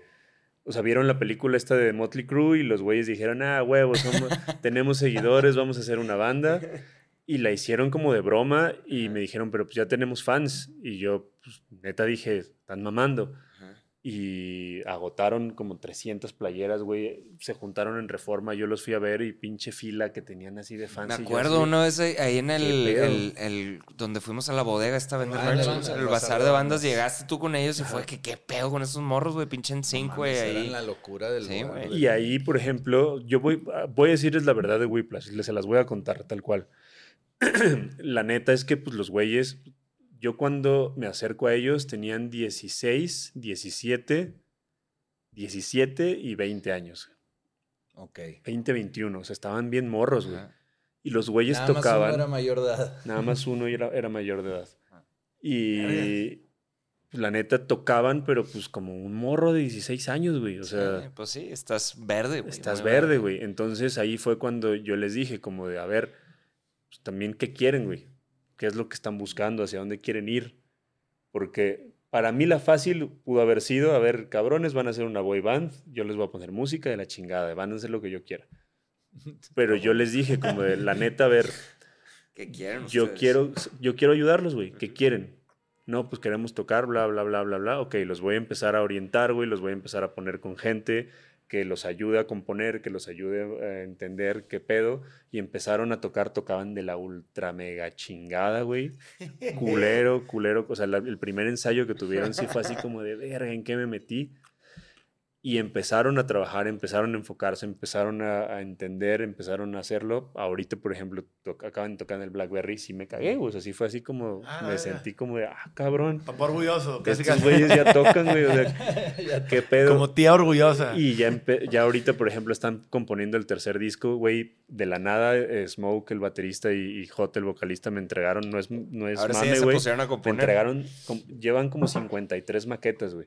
Órale. Así, y yo, de, a la ver, me entregaron un SoundCloud y yo de, ¿qué pedo? Pues, no- pues estos güeyes no componían, estos güeyes no, y, y se me hace bien chingón. Ya empezaron Ya ellos. empezaron ellos, güey. Entre ellos dos son los que más. Entre ellos dos y eh, pues, la parte como, como de composición ellos y ya Daniel y Diego le meten ya como más en el estudio, Ya ya, el más musical. ajá, más musical. Ya. Eh, y pues la neta me ha sorprendido y eso me ayudó en la pandemia, como a entender una nueva generación, entender que, que no todo, porque siento que pasa mucho que es como, como de, ah, es nuestra generación, entonces todo se tiene que hacer como sucedía en nuestra generación, si Sí, no que es no- tan mal, güey. A ver, todo es No, güey. cambiante, güey. O sea, es cabrón. Tú no eres la misma persona que hace un Pues como mes. cuando y vas- platicábamos con Alex Lora, güey, que ese güey le ha tocado que la transformación de la industria cuántas veces. ah? ese güey vendía cassettes, güey. Y que nos fue diciendo, no, hombre, es un pinche pedo adaptarte, pero ya que te vas adaptando, pues también te vas entendiendo que las cosas van. O sea, Y también algo que está pasando es que a los morros les está siendo más fácil despegar su carrera a Sí. una edad más temprana, güey. Antes te costó, o sea, cuando pegó Panda, ¿cuántos años tenían ustedes, güey? 25. Yo tenía 21. 24. Yo O sea, 21. bueno, en el tercer disco, cuando pegó de verdad. Sí, sí, sí. O sea, los primeros dos discos. Ya no Cuando- estaban morritos, morritos. Cuando entré yo. Sí. Cuando entró Arturo. cuando Arturo hizo el disco amarillo y reventó el pedo. Yo tenía 24, Sí, mamando. más chico, Sí, güey. estábamos bien Arturo tenía chavitos, 21. güey. 20. Sí, Pero, Arturo y yo pues, somos de la misma edad, Ricky es dos, tres años Pero bueno, el primer disco tenían 18, güey. O sea, No, pero- salió cuando teníamos 20. Ya. 19, 20. ¿y cómo, o sea, la neta, cómo tocaban a los 16 No años? güey? mames, horrible. No, horrible. güey, no, O sea, por imagínate- eso entiendo perfecto. Muy Ajá, Sí, güey. Nosotros tocábamos. Y la mayoría de las bandas, o sea, si tú escuchas el demo de que la banda que sea, güey, a los 16 años, 15 años, güey, sonaba de la verga, güey. O sea, O sea, ellos lo han dicho varias veces. Tú lo has dicho muchas veces. Tocábamos de la. Güey, no escuchas, escuché el audio de cuando tocamos en el rooftop de MTV, que pues era todavía fue- tocaban, fue- con sus últimos shows tocaban medio culero. Sí, no, no, no, pero e- es, ese, no, güey, Es que nunca tocaron bien. Es que nunca Sí, no, o sea, no teníamos secuencias, no, no, nunca tocamos con click, entonces pues era otro Había un, tipo de banda. un, vive, un vive latino de estelares nosotros, así como medio cerrando, que, que le den la madre una guitarra y... Sí. Pero a ustedes les importaba, ajena, les cabrón, importaba de- tocar bien. O sea, sí decían como de. Sí, ¿no? Sí, Sí, sí nos importaba, güey, sí. pero pues no lo, no, no lo hacíamos. O sea, batallamos para tocar bien. Este, pero... Pero es que, es que Panda tenía esta cosa, güey, que era el, el... No se trataba de... O sea, era... Pues así como Whiplash, güey. ¿Sabes? Mira, o sea, es yo les voy a más decir como algo esta de onda de, Panda. de boy bands. O sea, como que van a ver a los... A Los muñecones. la- Yo les voy a decir algo de Panda y que me, ayu- me ha ayudado con Suéltalo, Whiplash. suéltalo. Yo era hater de Panda, güey. Y yo se lo he dicho a Pepe y se lo, te- creo que te lo he dicho a ti, güey. Sí, sí, sí. Eh, a mí, o sea, no, no hater, o sea, no, no era como de que gasto mis energías y mi vida en tirarles Claro, mierda, güey. No, no, no. Pero pues no era mi onda, güey. Claro. Pero a la distancia, güey, o sea, años más tarde, güey, me he dado cuenta, ya como con, como pues más huevón, güey, me doy cuenta de por qué pegaron, güey. La neta, tenía muy buenas rolas, güey. O sea, Claro, güey, son güey, grandes... ro- Y aunque... pinches rolón, no, no, no, no, No, nones pasados de verga, güey. O sea, de Y aunque verdad, mucho es... O sea, aunque están mucho es... muy cabrones, güey. No, y, y antes yo, yo no lo veía, yo no sabía de que, ah, pues está chido el disco, pero también igual que tú y como pues ex integrante o como se iba, viéndolo ahorita de que, ah, cabrón, de que de repente si pongo una rola y digo, güey, la letra se pasó de verga este güey, de que la música No, nos y aunque a- mamamos. a mí me deja pensando, por ejemplo, ahorita Whiplash y Por muchas ejemplo, otras a mí, bandas. con Whiplash me ha ayudado a, a entenderlos de una perspectiva de hater de Panda, güey. O sea, como a entender a los haters de Whiplash y entender hacia dónde tendría que ir, güey, hacia dónde, o sea, como, como sobre todo también ayudarlos a ellos porque como son güeyes muy jóvenes, güey. Ajá. O sea, son, son morros muy, muy, muy jóvenes que de repente voltean y que, pues, a mí sí me agüita, güey, porque de repente voltean y como de, no mames, no les hicimos nada, ¿por qué nos están tirando tanta mierda, güey? O sea, Claro. ¿qué hicimos, güey? O sea, como de, Pero yo sí lo entendí. no nos hemos metido Los- con absolutamente Los nadie, últimos güey. años de Panda, yo me sentía, em- lo empecé a, porque lo traté con mi psicólogo y demás, y fue como, empecé a, a disfrutar, No güey. digas eso, güey, porque vas a darles poder a los haters, güey. a poder a los manda- haters. Que te mandaron al psicólogo. No, pues, güey. Siempre van a haber haters de todo y eso es algo que, que voy entendiendo. Estamos nosotros en Panda, desde que estábamos en Panda, hasta los mismos fans de No, Panda pero, se enojaban güey, no, cuando... No, no, pero, o sea, Panda, Ed Maverick, que, o sea, son esos fenómenos que tenían una cantidad de haters Sí, fuertes, cabrona, sí, güey. o sea, sí. cabrona, cabrona, cabrona. Yo por eso recalco que yo nunca fui el hater que les tiró mierda, o sea, que les tiró piedras o esas madres. Pero yo lo pero entiendo. sí pasó, o güey. sea, o sea, sí y, pasó. y es y- algo, lo, lo digo con respeto, güey. Lo digo Sí, hasta, no, no. hasta, hasta cromándoselos un poquito, güey. O sea, el tener los huevos de pararte ahí, güey, a pesar de, de cómo era y cómo lo controlaban, güey, la neta, mis respetos, güey. Yo se lo he dicho a Pepe, güey, así de, güey, Había gumaros. eres una verga, güey. O sea, cómo, Sí, cómo lo claro, hacían, güey. la neta. Sí, tener los huevos para enfrentar eso no, no cualquiera. Yo no hubiera y a, podido. y a la edad solo. que tenían, o sea, también Sí. se enfrentan a un tema de salud mental, de, yo lo Claro. veo con, con los morros, o sea, como de, ¿qué pedo? O sea, ¿por qué, por, como les digo, ¿por qué me odian sin que, ¿Y que sabes verga cuál les es lo mejor en todo? Ninguno acabó alcohólico en drogas, pedos. O sea, son güeyes No, no, no. bastante. Sí. Los cuatro. O sea, con sus ups and downs y lo que quieras, pero todo el mundo bien, güey. Pero fíjate O sea, que, que o sea, existe milagro, esta onda de, de- Yo no entendía por qué bandas como Maroon 5 o así de que ah, cantan canciones que no son de ellos. O sea, compran canciones, por así decir. Es como, pues, güey, esto no es arte, no es... Ya me pasó igual con Panda cuando lo de los plagios, entendía por qué. Lo de los plagios la gente Pero nos, es que es lo nos que te odiaba decía, y tal. Y yo, pues, ¿por qué, güey, la chingada? Pero es que es el pedo Y de luego- la Inquisición del rock, güey. Es Totalmente el eso. pedo de la Y a Inquisición ver, del rock. hubo un Es, libro- Si no compones tu música, si no, güey. De tus masters. Güey, pues ya... si es sales con una Coca-Cola, eh, eres un por vendido de mierda. Whip- Whiplash. Hubo un libro que a salió, ve, güey, hubo un libro que salió de todos los plagios que hacía Bumburi, creo. Que obviamente, pues Bumburi no, no, le, no le tiró un pedo, no nada. ¿Qué pasó? O sea, como que lo expusieron, ¿no?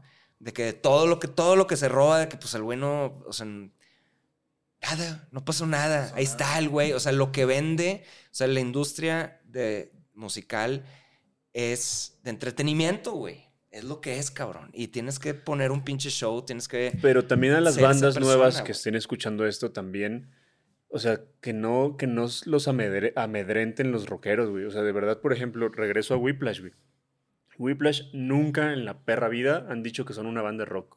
Ujú. Esos güeyes hacen la música que se les pega la, La gana chingada. y es una generación que la neta ni siquiera escucha rock esa generación. multigénero, güey. Esa generación escucha reggaetón, escucha rock, escucha, es multigénero, güey. escucha todo y Whiplash hace lo que se les hincha los huevos. Y si quieren los güeyes sentarse a componer con alguien, agarrar y agarrar canciones de alguien más, güey, están en Válido. todo su derecho Claro, y, y la neta no los hacen ni más ni menos, güey. O sea, Digo, es un proyecto y punto, Y güey. tienen una carrera que pinta para largo, entonces van, Sí. a, van a pasar por Güey, los rockeros son unos cosas, pinches amargados. Ningún chile les embona. Pero es que, a ver, o sea, está lleno de prejuicios. El pedo del rock, está lleno de prejuicios, como dice, acabas de decir, Wax.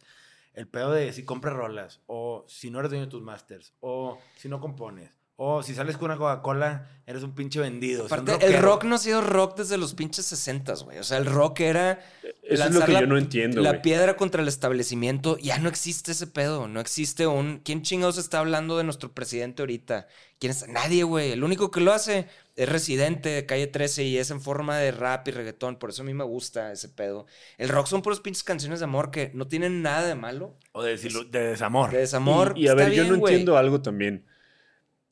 Critican tanto y así como de, ah, es que Nirvana era bien cabrón. Yo soy muy fan de Nirvana y soy muy fan de Pearl Jam y soy muy fan de Smashing Pumpkins. Güey, pero todas esas bandas estaban firmadas con disquera, con un aparato de marketing No eran de sus masters. pasado de verga detrás, güey. O sea, todas las bandas de rock que mamemos, güey. Sí. tienen un aparato de marketing detrás. Hay obviamente un, una escena true, güey, y una escena Sí. cabrona, güey, under, güey, que, que, que, que está ahí, güey, pero, pero pues también, si tú quieres ser parte de esa escena under y de esa escena true y esa escena tal, tal, tal, no estés mamando que quieres estar en la radio y que quieres estar en festivales, porque Claro. entonces, pues no estás siendo congruente con lo que, con lo que quieres, güey. Exactamente. Pero, güey, ahora, las- ¿qué les dirías tú a las bandas? Y, güey, a mí me llama mucho la atención que es cursos, güey. ¿Qué le dirías tú a las bandas? Volteando un poco la tortilla, güey. Muy a la mexicana. ¿Qué tiene que buscar una banda en un management? güey? O sea, ¿cuál es el deal que, que para ti se te hace justo? Por una banda que va empezando, ¿va? O sea, En primer lugar, cuando estás empezando no necesitas un manager. Ok. O sea, Eso eso, es es lo tema. primero, güey, que Es yo les salía a diría. tocar a cocheras, a fiestas y todo. El, el pedo de las nuevas generaciones es que quieren todo muy rápido y también las bandas tienen que, que tener como un proceso. Obviamente, regreso a Whiplash, hay, hay bandas que pues pasó, o sea, también los Sí. güeyes no son pendejos, o sea, los güeyes era como de, güey, ya tenemos un negocio andando, vamos a capitalizar. vamos a capitalizarlo y vamos a juntarnos y que fue lo que yo les dije, como de, güey, a ver, vamos a hacerlo de la manera correcta para que esto funcione, güey, porque si nos esperamos a que saquen sus primeros demos y que las canciones suenen culero y bla, bla, bla, pues se va a pagar este pedo y las fans se van a ir, güey. Entonces fue como de, a ver, vamos a organizarlo y vamos a, a armarlo, pero no a todas las bandas les pasa como a Whiplash. No, Eh, a nadie. Yo a nadie, yo creo, güey. Poquitos, güey. Entonces yo lo primero que les digo es dejen de creer que un manager les va a resolver. Porque si la banda no tiene eh, pues todo el- pues, lo que tienen que vivir, el mecanismo. el mecanismo, eh, pues No la neta no, no va a jalar, güey. Entonces primero es no, no, no esperen, o sea, yo, Ahora, yo lo ¿y que siempre les digo en los cómo lo talleres es una frase que, que es no culpes al entorno, porque me parece que eso es algo que hacen, que hace el mexicano en general, güey Qué frase sota, cabrón. que es como, ah, es que es culpa de Wax, es que es Claro. culpa del Vive Latino, es que es culpa de Negro Pasión, es que es culpa de, lo, de Apodaca, es que, güey, ninguno de nosotros tenemos una obligación. Yo siempre le digo a las bandas, yo no soy una, una ONG, güey, a mí no me paga el gobierno por desarrollar artistas, güey. A mí este pedo es un negocio, güey. Y yo voy a firmar las bandas que a mí se me peguen los huevos firmar, güey.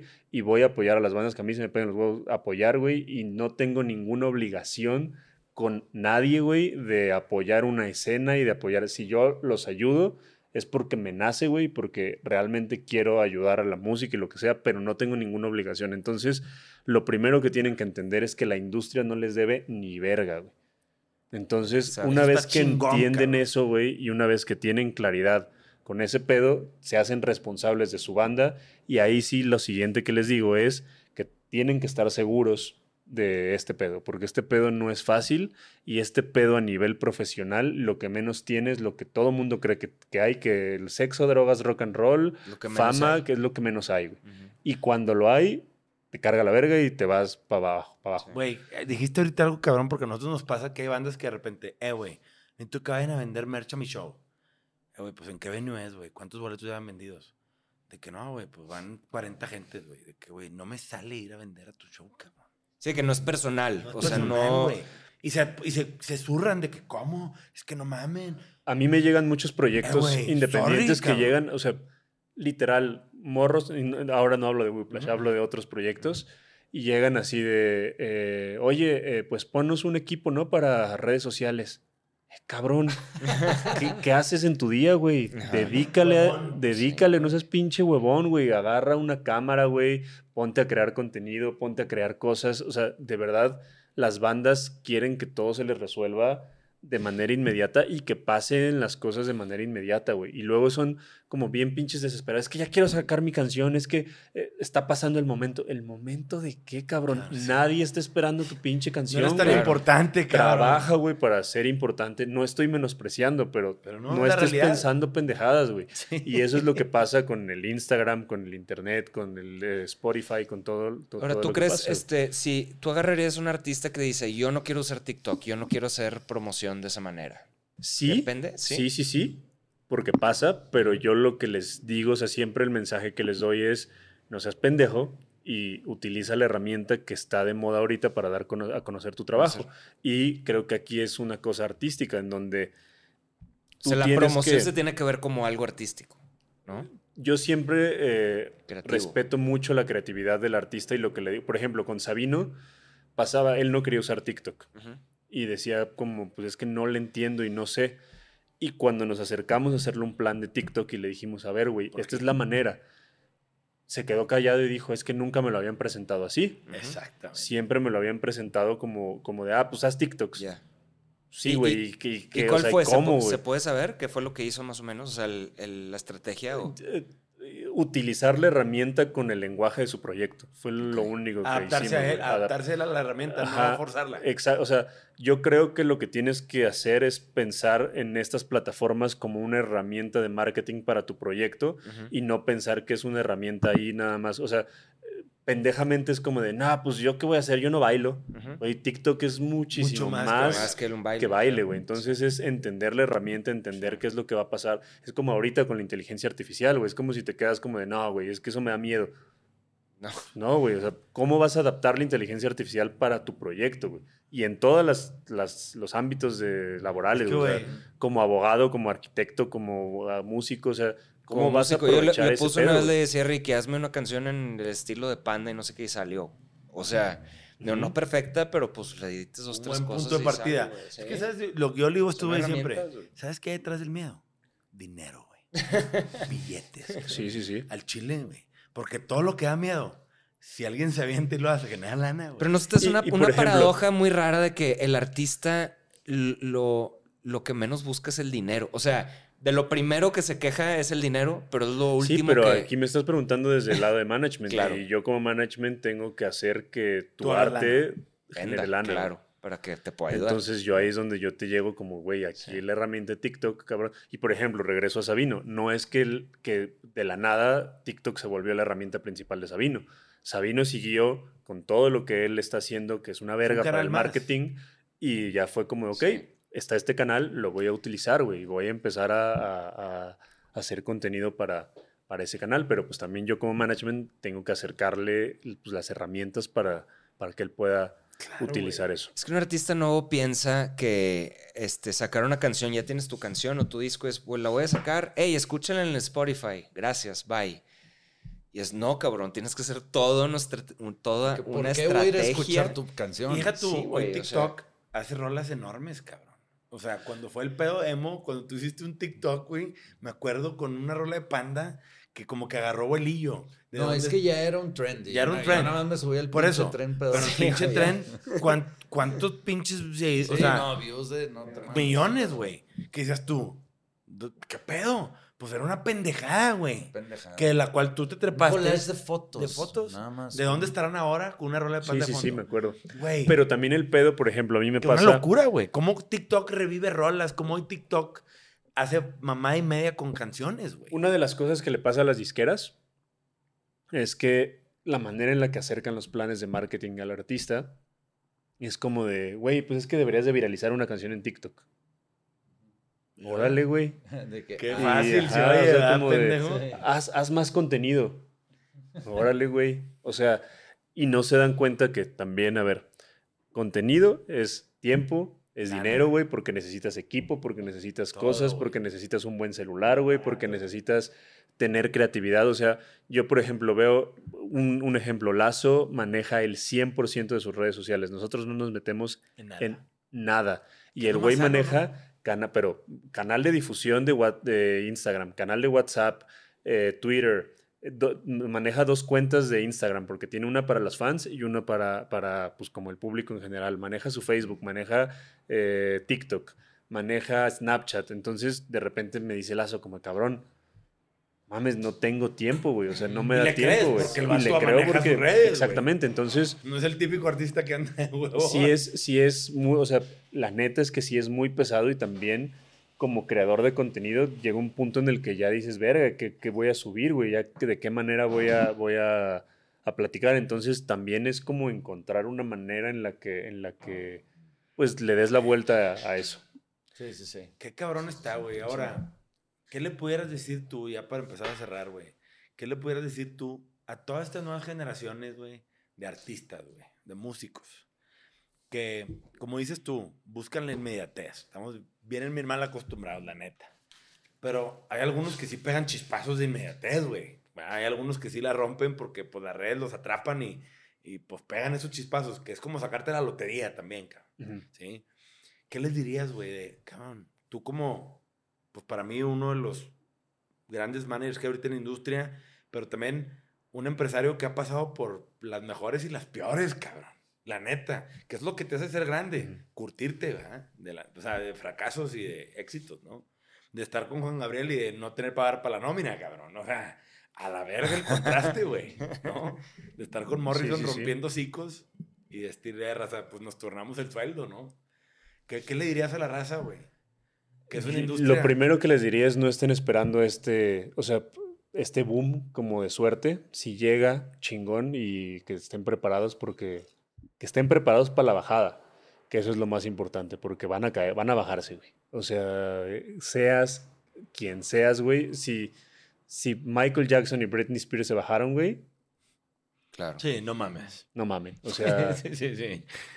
y, y ahorita tú te puedes dar cuenta, o sea, a lo mejor voy a dar un, un ejemplo que a muchos les va a cagar, pero hace un mes todo el mundo hablaba de la Casa de los Famosos y la Casa de los Famosos y, casa- y ahorita Ni quien se acuerde, güey. ni quien se acuerde, güey. O sea, Todo es y- desechable todo Y pedo. todo es desechable. Entonces, entender muy bien la industria en la que te estás desarro- desarrollando y entender eh, que esto no, esta carrera no suena muy cliché, pero es de resistencia y, y así es, sea lo que sea. Y, y no hay nada mejor que ir construyendo una carrera sólida, una carrera de canciones, que no se les olvide que la canción es lo más importante, que vale madre cuántos seguidores tienes, cuántas, bla, bla, bla. Güey, puede ser la cosa más viral del momento. Si no tienes una buena canción, no vas a perdurar en la historia, güey. Pero es que está bien raro eso porque eh, esa me lo había dicho Daniel Becker, un saludo a él de MTV, de que es una industria de canciones, pero ahorita Oscar Flores le pregunté lo mismo, me dijo, no, es una industria de artistas. güey".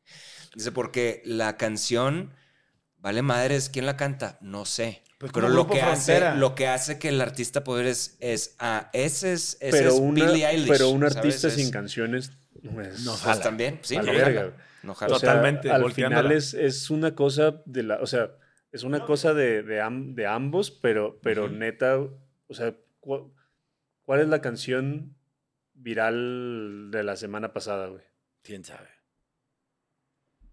No, tengo te idea, acuerdas, no, güey. Hace mucho que Y no- también, o sea, a nivel artistas, por ejemplo, tanta gente, y respeto mucho a la academia y yo estoy muy, muy, muy metido como con el tema de los Grammys y demás, pero ¿quién se acuerda quién fue el mejor nuevo artista del año pasado? güey? Nadie. No, yo no. Me acuerdo de ciertos, pero no. A Pues ver, ¿de quién, no. güey? Arcade Fire cuando ganó, pues fue Te algo hablo muy de raro. Latin Grammy, güey. Ah, no. Muchas veces creen que nada más es trabajo del manager y no es cierto, güey. En Los Grammys tienen mucho que ver la parte artística, güey. O sea, de que te lleves con otros güeyes que voten por ti, Claro. que, que se acuerden, o sea, Claro, que te quieran bien y la chingada. es un chambononón, güey. Es que a mí una vez me Ah, tocó es una chambona hasta, hasta el cómo inscribes, güey. Sí. Sí. Porque luego mucha gente inscribe un chingo, así como, de, ah, pongo cuatro canciones en la misma categoría, güey. No, No, te tienes que concentrar en, en una, una. porque si no divides votos, o sea. Sí, claro. Oye, una pregunta, hablando de esto y lo importante que es para sostener carreras, ¿cuántos, cuántos de tus artistas tienen este otro trabajo que no sea la, La música? música. El día de hoy yo creo que Pocos. Es que te voy a decir, a mí lo que me he dado cuenta es que a muchos les da pena decir que tienen otra chamba. O sea, hay un tabú de... Y también con la merch, de que pónganse a promocionar la merch, pongan el link de la tienda en sus redes, güey, hagan esto y lo Pero es otro. que cómo, cómo se va a ver, güey. Se, ve- se ve mal, güey. Sí, tengo que vender camisas para subsistir. Y Eh, nos, güey. pa- nos pasa mucho en el podcast que, que dice, oye, corta la parte donde, donde platiqué de que yo trabajo de esta otra cosa. Sí, doy clases de batería o Porque es, doy... mu- sí, porque es muy, muy de percepción. Y hasta Andrés de repente no sabe, me dice, no, pero estos güeyes, eh, los tal que vendemos, pues todos les va cabrón. Y yo, pues les va cabrón y no. O sea, porque tienen un show al mes que les, le- o sea, aparentan muy bien, que les va muy bien, pero este otro güey es arquitecto, este otro güey se fue no sé dónde a vender casas, este güey se fue ¿Sabes a... a qué se dedicaba Luis Humberto? ¿Quién es Luis Humberto? El vocalista en Hambre. Ujú. Maquillaba muertos en Galloso, güey. Órale, No güey. mames. Güey, qué buena chamba, güey. Y, y era, y era porque le permitía, o sea, ningún trabajo le permitía hacer las actividades de día, güey. Entonces, el güey trabajaba en la madrugada. Preparando muertos. Güey, que jale tan de la verga, pero a la vez, pues hay que... ¿Y hay que ¿En tener- Hambre siguen tocando? Sí, hermano, claro. ¿sí? O Ahorita sí. sacaron un disco bien cabrón. Sí. Ok. Como acústico, que se llama. Noches de Salón, que revisitaron sus canciones como Compilado, las ¿no? noches de salón de los 60s, 50s, como Pérez Prado y todo ese pedo. Órale. Les quedó bien padre. Es que esa banda me recuerda tanto que en una conferencia de prensa nos preguntó, ¿qué piensan de Enjambre? Así como, yo, ¿quién es Enjambre? Es que son de aquí de, no sé si por Tajín o por dónde eran, este, Zacatecas. ¿no? Fresnillo, Zacatecas. Fresnillo, sí. Y, y pues es, ese fue la gran chamba que hiciste, yo creo, como manager, de que posicionarlos y que se hablaran de ellos, güey, ¿no? Porque Claro. También hay muchas grandes bandas, como dices, hay grandes bandas que pues, no han tenido la oportunidad de, de alguien que los pueda guiar un poquito en posicionarse y que, y que les den una oportunidad, güey, para presentarse, güey. Yo te quiero preguntar, el tema que dijiste de la Mercedes, ¿se va a ver muy pinche o cómo se ve? Güey, eso para mí se me hace en alguérrimo, güey. Tú ves a Coldplay, promocionando su merch cuando yo fui al concierto en el Estadio de los Rayados. Y el vato de que, eh, en todas las pantallas nos atiende en línea, compren nuestra merch, apoyen este pedo. Dices tú, güey, estos vatos lo que menos necesitan es vender merch. Y ahí están taloneándole, cabrón. ¿Sí? Y, güey, cuando yo fui a ver a los Backstreet Boys en Las Vegas, llevé a mi vieja, ¿sí? Me tocó que los vatos se bajaron a la mesa de merch a firmar fotos y le los Backstreet, cabrón. ¿Qué? Sí, Pues a lo mejor no estaban es en su mejor momento, güey, no sé, güey. Pero pinche concierto estuvo, digo, fuera de que estuve así, güey, porque las viejas gritaban a la verga, güey. Pero, güey, los vatos se bajaron, tres de los güeyes se bajaron a la mesa de merch. A firmar. A firmar el Howie, la ahí. Y dices tú, qué acto de humildad. O sea, los vatos entienden el negocio, cabrón. O sea, ya, ya se convirtieron en empresarios, no sé. Es que nos vendieron esta idea del rockstar de los noventas que le, le escupe a los fans, güey. Pero el pedo es el rock, madre, ¿eh? o sea, Sí, está- va. O sea, sí, sí, sí. El pedo es el, ro Es el el rock, rockero más y que qué es lo que van Sí, a porque el cumbiero trae otra pinche. Y el popero también le vale madre y vende merch. O, o también pasa que el popero ni siquiera tiene la cultura del merch. A mí me tocó trabajar con Cabá y No fui, merch. fui manager de Cabá como un año. Y no hacían merch, güey. Y les hicimos una línea de merch y se vendió Cabrón. cabrón, güey. O sea, pero cabrón, Cabrón, cabrón. no, cabrón. no, no. Órale, güey. Es que, güey, la calle de las sirenas, estos Oye, o sea, neta, les doy este tip, güey. Acérquense al 90s Pop Tour. No mames la cantidad de merch que podrían vender, güey. Que de hecho tú en tu podcast hablas mucho de eso también, de merch y demás, ¿no? Haciendo industria se llama. Haciendo industria. Que si alguien quiere empezar con ese podcast, les recomiendo mucho. A mí me gustó mucho el de el que sale hablando Pablo de De Reino, Reino. que ahorita se salió ya de Reino, no sé por Sí, qué. se separaron, ya Se separaron, que se separaron. Sí.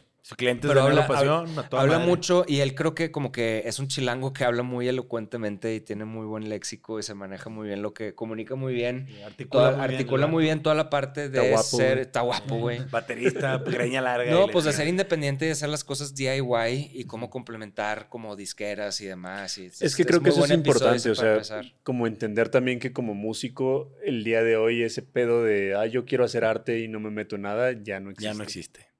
El negocio es 360. Oye, una última pregunta antes, antes de empezar a cerrar así. Como ahorita recordándome de Pablo, hablaba mucho de cómo él cuidaba mucho como la narrativa. Yo lo que me empecé a dar cuenta con las bandas es que existe una narrativa. O sea, cada paso que vas dando, sea de promo, de tocada, de lo que sea, se va hilando una narrativa de lo que es esa banda, ¿no? O sea, como si estuvieras contando una historia. Me imagino que parte de tu chamba es eso, ¿no? También es como irles ayudando a Crear forjar. A mí lo que más me gusta de mi chamba, muchas personas, no lo digo yo, muchas personas me lo han dicho, yo no soy un manager como convencional. Yo me meto mucho en el IR, me meto mucho en la parte de, de- o sea, creo que, que cuando alguien consume, o sea, a ver, regreso a que soy muy nerd Ajá. y lo veo, el marketing de los artistas los veo mucho como el marketing de las cosas que yo consumo. Sí, que, Star Wars, que Star. Wars, Marvel, eh, Dragon Ball, todas esas madres. Eh, entonces es como el marketing de cómo, cómo van construyendo una narrativa y cómo al final entender que sin menospreciar el arte, pues al final es un producto. Entonces, ¿cómo lo vas a vender a nivel marketing como un producto y como una experiencia a la gente?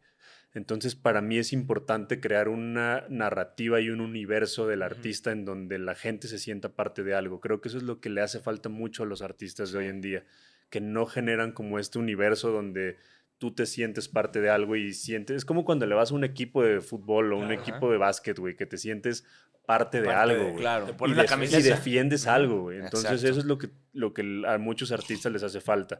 Y yo con mis artistas me meto mucho en crear una narrativa, en construir algo, en, desde, desde el hecho como, por ejemplo, em- vamos a empezar una gira y es como, güey, ¿qué quieres comunicar en tu gira? ¿Cómo vamos a hacer los artes? ¿Qué es lo que vamos a hacer? ¿Qué vamos a sacar un teaser? ¿Cómo vamos a presentar las fechas? O sea, que tengan como una... pues, una narrativa literal, o sea, que, que sea una experiencia para el público. Sí, ¿Por qué? Porque también la oferta que hay hoy en día de shows está cabrona, güey. Y la neta también tienes que entender el nivel socioeconómico de la gente en el país en donde Claro. vives y no les alcanza. Y es algo real, güey. O sea, el, el sueldo mínimo es una mierda, güey. Y Sí. obviamente a un padre de familia, a una madre de familia no le va a alcanzar para que sus hijos vayan a todos los shows, güey. Entonces. ¿cuál es el extra que vas a dar para que, para que pues, e- el fan decida ir a tu Sí, concierto? o sea, dar cambio de más. O sea, Sí, ah, tienes sí. que decir, la relación tiene que ser un peso de costo, dos pesos de satisfacción, ¿verdad? O sea, Tiene Igual que haber una relación ahí de en la paridad. tienda, le digo, oye, eh, gracias por la playera que me diste para vender, pero está bien pinche, güey. O sea, neta, ¿quieres que tu fan, güey, en el Estado de México, güey, que pagó 180 pesos de envío, güey, le llegue una cagada de playera, güey? Otra cosa que yo creo que, que- que nos está mucho ayudando mucho a como a, a construir carreras, sobre todo como carreras nuevas, es ser muy reales. Eh, por ejemplo, volviendo a, a Whiplash, que perdón que los ponga tanto ejemplo, pero pues es una banda nueva que, que los utiliza mucho ejemplo. Los güeyes fue como, a ver, vamos, ellos hicieron su propia merch y fue como, como de, a ver, cabrones, teníamos mucha piratería ya, o sea, pero cantidades cabronas de piratería. Y ellos subieron una información y pusieron como un post a sus fans, así de, a ver, si, si a ustedes solo les alcanza para la piratería, dense. O sea, nosotros no tenemos un pedo de que usen ni las vamos a hacer menos, ni, ni Nada. nada. O sea. No hay fijón. qué chingón Sí. que traigan una playera de, de la banda y no, no pasa nada que tengan Claro. piratería. Pero les queremos explicar qué pedo, güey. Claro. Les queremos explicar lo que representa para nosotros como negocio, para seguir creando, para seguir haciendo, lo que representa el hecho de pagarle a un diseñador, el hecho de pagar bodega, el hecho de pagar tal, pagarle un porcentaje al venue, o sea, como que van entendiendo y las fans se quedaron como de madres, no sabíamos Todo lo que esto, o sea, como es que ellas creían como, de, ah, pues el diseño parece por arte, magia, ni madre, le tienes Sí. que pagar a un diseñador, hay un proceso creativo para que ese diseño llegue a, a ti, y- para que tengas una playera de calidad que cuando la laves no se te joda, Claro. para que sepas que este dinero regresa a nosotros y con este dinero podemos seguir creando merch, podemos seguir girando, podemos seguir manteniendo CD, el, el proyecto. Y ya cuando Por- lo explicas, como que la gente dice, "Ah, Sí, o cuando te dicen, ah, saca, acabas de sacar una canción, ah, ya saca la otra. Espérate, o sea, Sí, mames, cuesta, güey. ¿Cuándo el disco? Espérate, verga. Exactamente, No mames, güey, o, o ve- ven a España a tocar. Sí, invítenme, sí, culeros. O, o- Güey, es o que sí, sí, no, no, no, totalmente. O Whiplash, haz otro disco, pues contrata a Felipe y a Pepe otra vez, Ahorita, por ejemplo, con, con Whiplash estamos haciendo una dinámica que no, yo no sé si existe, la neta no, nunca lo he visto, pero hay, por ejemplo, muchos fans de Argentina, muchos fans de España, muchos fans de, de mi mismo Tijuana, güey. O sea, que pues, Sí, pues, sea lo que sea, son 4 mil, 5 mil varos de vuelo, güey. Sí, no, es cara, la plaza cara. es cara. Entonces, lo que estamos haciendo es haciendo como GoFundMe, o sea, como de antes de ir, necesitamos 50 mil varos para que el show ande, güey. Ahí Organícense, ahí organícense, ahí está el link, organícense fans. Ándale, y las sí, fans y están, sí. empiezan a poner, o sea, como a comprar un boleto por adelantado, como de Sí, preventas. preventas. Pero está bien cabrón eso, cómo se organizan los fans. Nosotros en la tienda, antes, antes de que mandáramos internacionalmente, de que tuviéramos el shipping, este, unos fans de, Colombia. creo que de Colombia, Club de fans de Panda. Hicieron, hicieron como entre ellos toda una dinámica de, de juntar sus pedidos y nosotros por aparte se los Mandamos, mandamos. de cuenta que nos hablaron, oye, güey, pues somos un grupo de fans de Colombia de Panda y queremos hacer un mega pedido. Hicieron un pinche pedido, porque todavía íbamos empezando apenas. Y, güey, hicieron un súper mega pedido a la perga, güey. O sea, no Sí, sé, eran... pero- Dentro del pedido había 180 pedidos. O sea, se eran juntaron 100 entre ellos, que estuvo súper chido. eh, Y los eso. mandábamos y fue una experiencia. Y les mandamos a los organizadores. Me acuerdo que les dije, vamos a mandarles una extrita, algo firmado por ustedes. Como, pues, chido que se organizaron, güey. ¿Sí? Qué Y, y como que ella dijo, la, me acuerdo una organizadora que yo ahí cuando hablé con ella, de que no, con madre todo, pero yo me quedé con ganas de esta hoodie porque ya no me alcanzó. Y yo dije, ah, que chéquense qué talla es esta morra para mandarle esa cabrón". Ujú. Sí, como en, güey, te rifaste juntando el Excel que yo le pedí, que hiciera un señor Excel con todos los pedidos y la morra, y ahí le agregamos unos detallitos ahí de parte de estos güeyes. Qué chido. Y la morra, la neta, sí lo agradeció, cabrón. Y para nosotros fue un, madres, hay mercado en Latinoamérica, vamos a ver qué pedo. Y ahorita ya mandamos a 64 países, cabrón. Entonces ya es un tema bien diferente que nos abrimos y, por ejemplo, bandas como The Warning, que también son un caso de éxito bien cabrón y, y que hemos platicado mucho con ellos, ellos usan Patreon y YouFundMe y todas estas estrategias en donde, güey, sacan una rola y primero la escuchan los güeyes de Patreon y luego ya salen en plataformas o la merch primero se vende ahí. Y, Sabino luego- también hace mucho eso con sus Patreons y les manda newsletters y les manda canciones. y la raza paga, güey. Está chido. A nosotros nos ofrecieron eso con Desierto, pero te acuerdas que no lo hicimos porque por la Prejuicios, percepción. por prejuicios. cómo se iba a ver. De que como los güeyes de Panda este, Me van a andar pidiendo feria. Me están pidiendo feria y son independientes. Es que creo que también Pero es que no es que te estén pidiendo feria, o sea, No, es un, o sea, Es como una cosa fan, por güey, otra. Sí. dices, pues qué chido tener cosas como únicas y sí. preferenciales, güey. Sí, el tema es, es esa exclusividad, güey. Ese es el tema de, de que, güey, voy primero, güey. Ese sentimiento de VIP, cabrón. Por ejemplo, yo en, yo en algún momento, como, o sea, hace unos 10 años, era del fan club de Wizard, güey.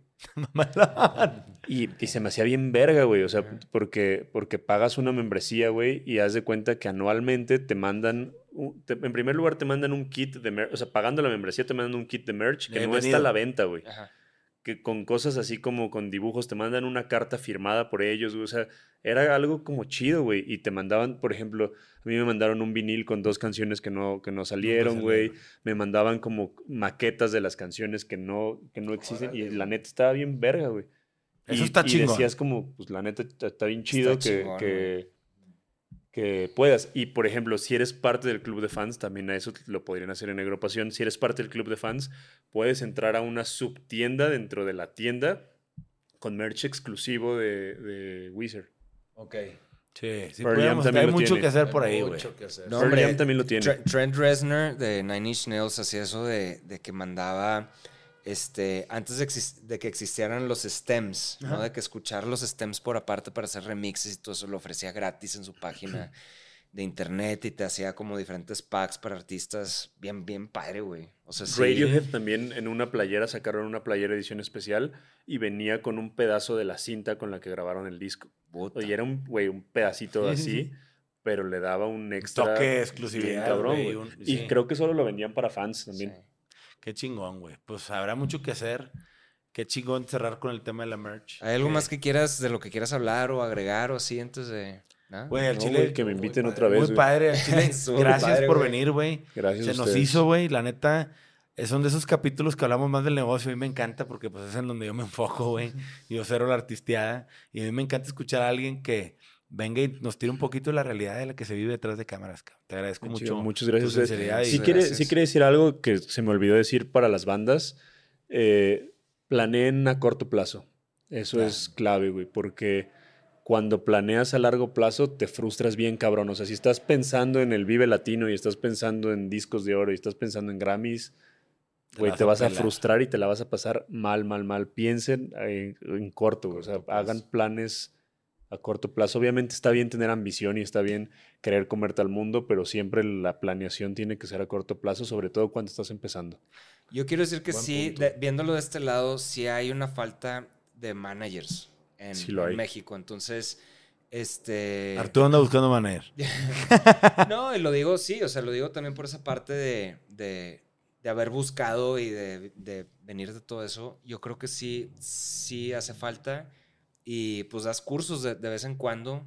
Doy Eh, dos al año. Dos, das dos que al si, año. los, si lo ven por ahí. Sí, Qué chingón, por ahí para que se escríbanse. inscriban. güey, no hay mejor curso para más que Es, aquí el del señor. es una industria bien padre, güey, bien bonita. Es una industria de bandidos a veces, pero, güey, no hay nada más emocionante Es que una esa industria onda. dura, pero bien Dura, bonita, güey. bien Sí. padre, güey. Este, entonces sí, yo Bueno. los, los incito a eso y muchas gracias, güey. Gracias a ustedes, Gracias, verdad. estuvo con madre. Esto fue un capítulo de Sellout, el podcast de Negro Pasión. Hasta la próxima, amigos. Aplausos, gracias.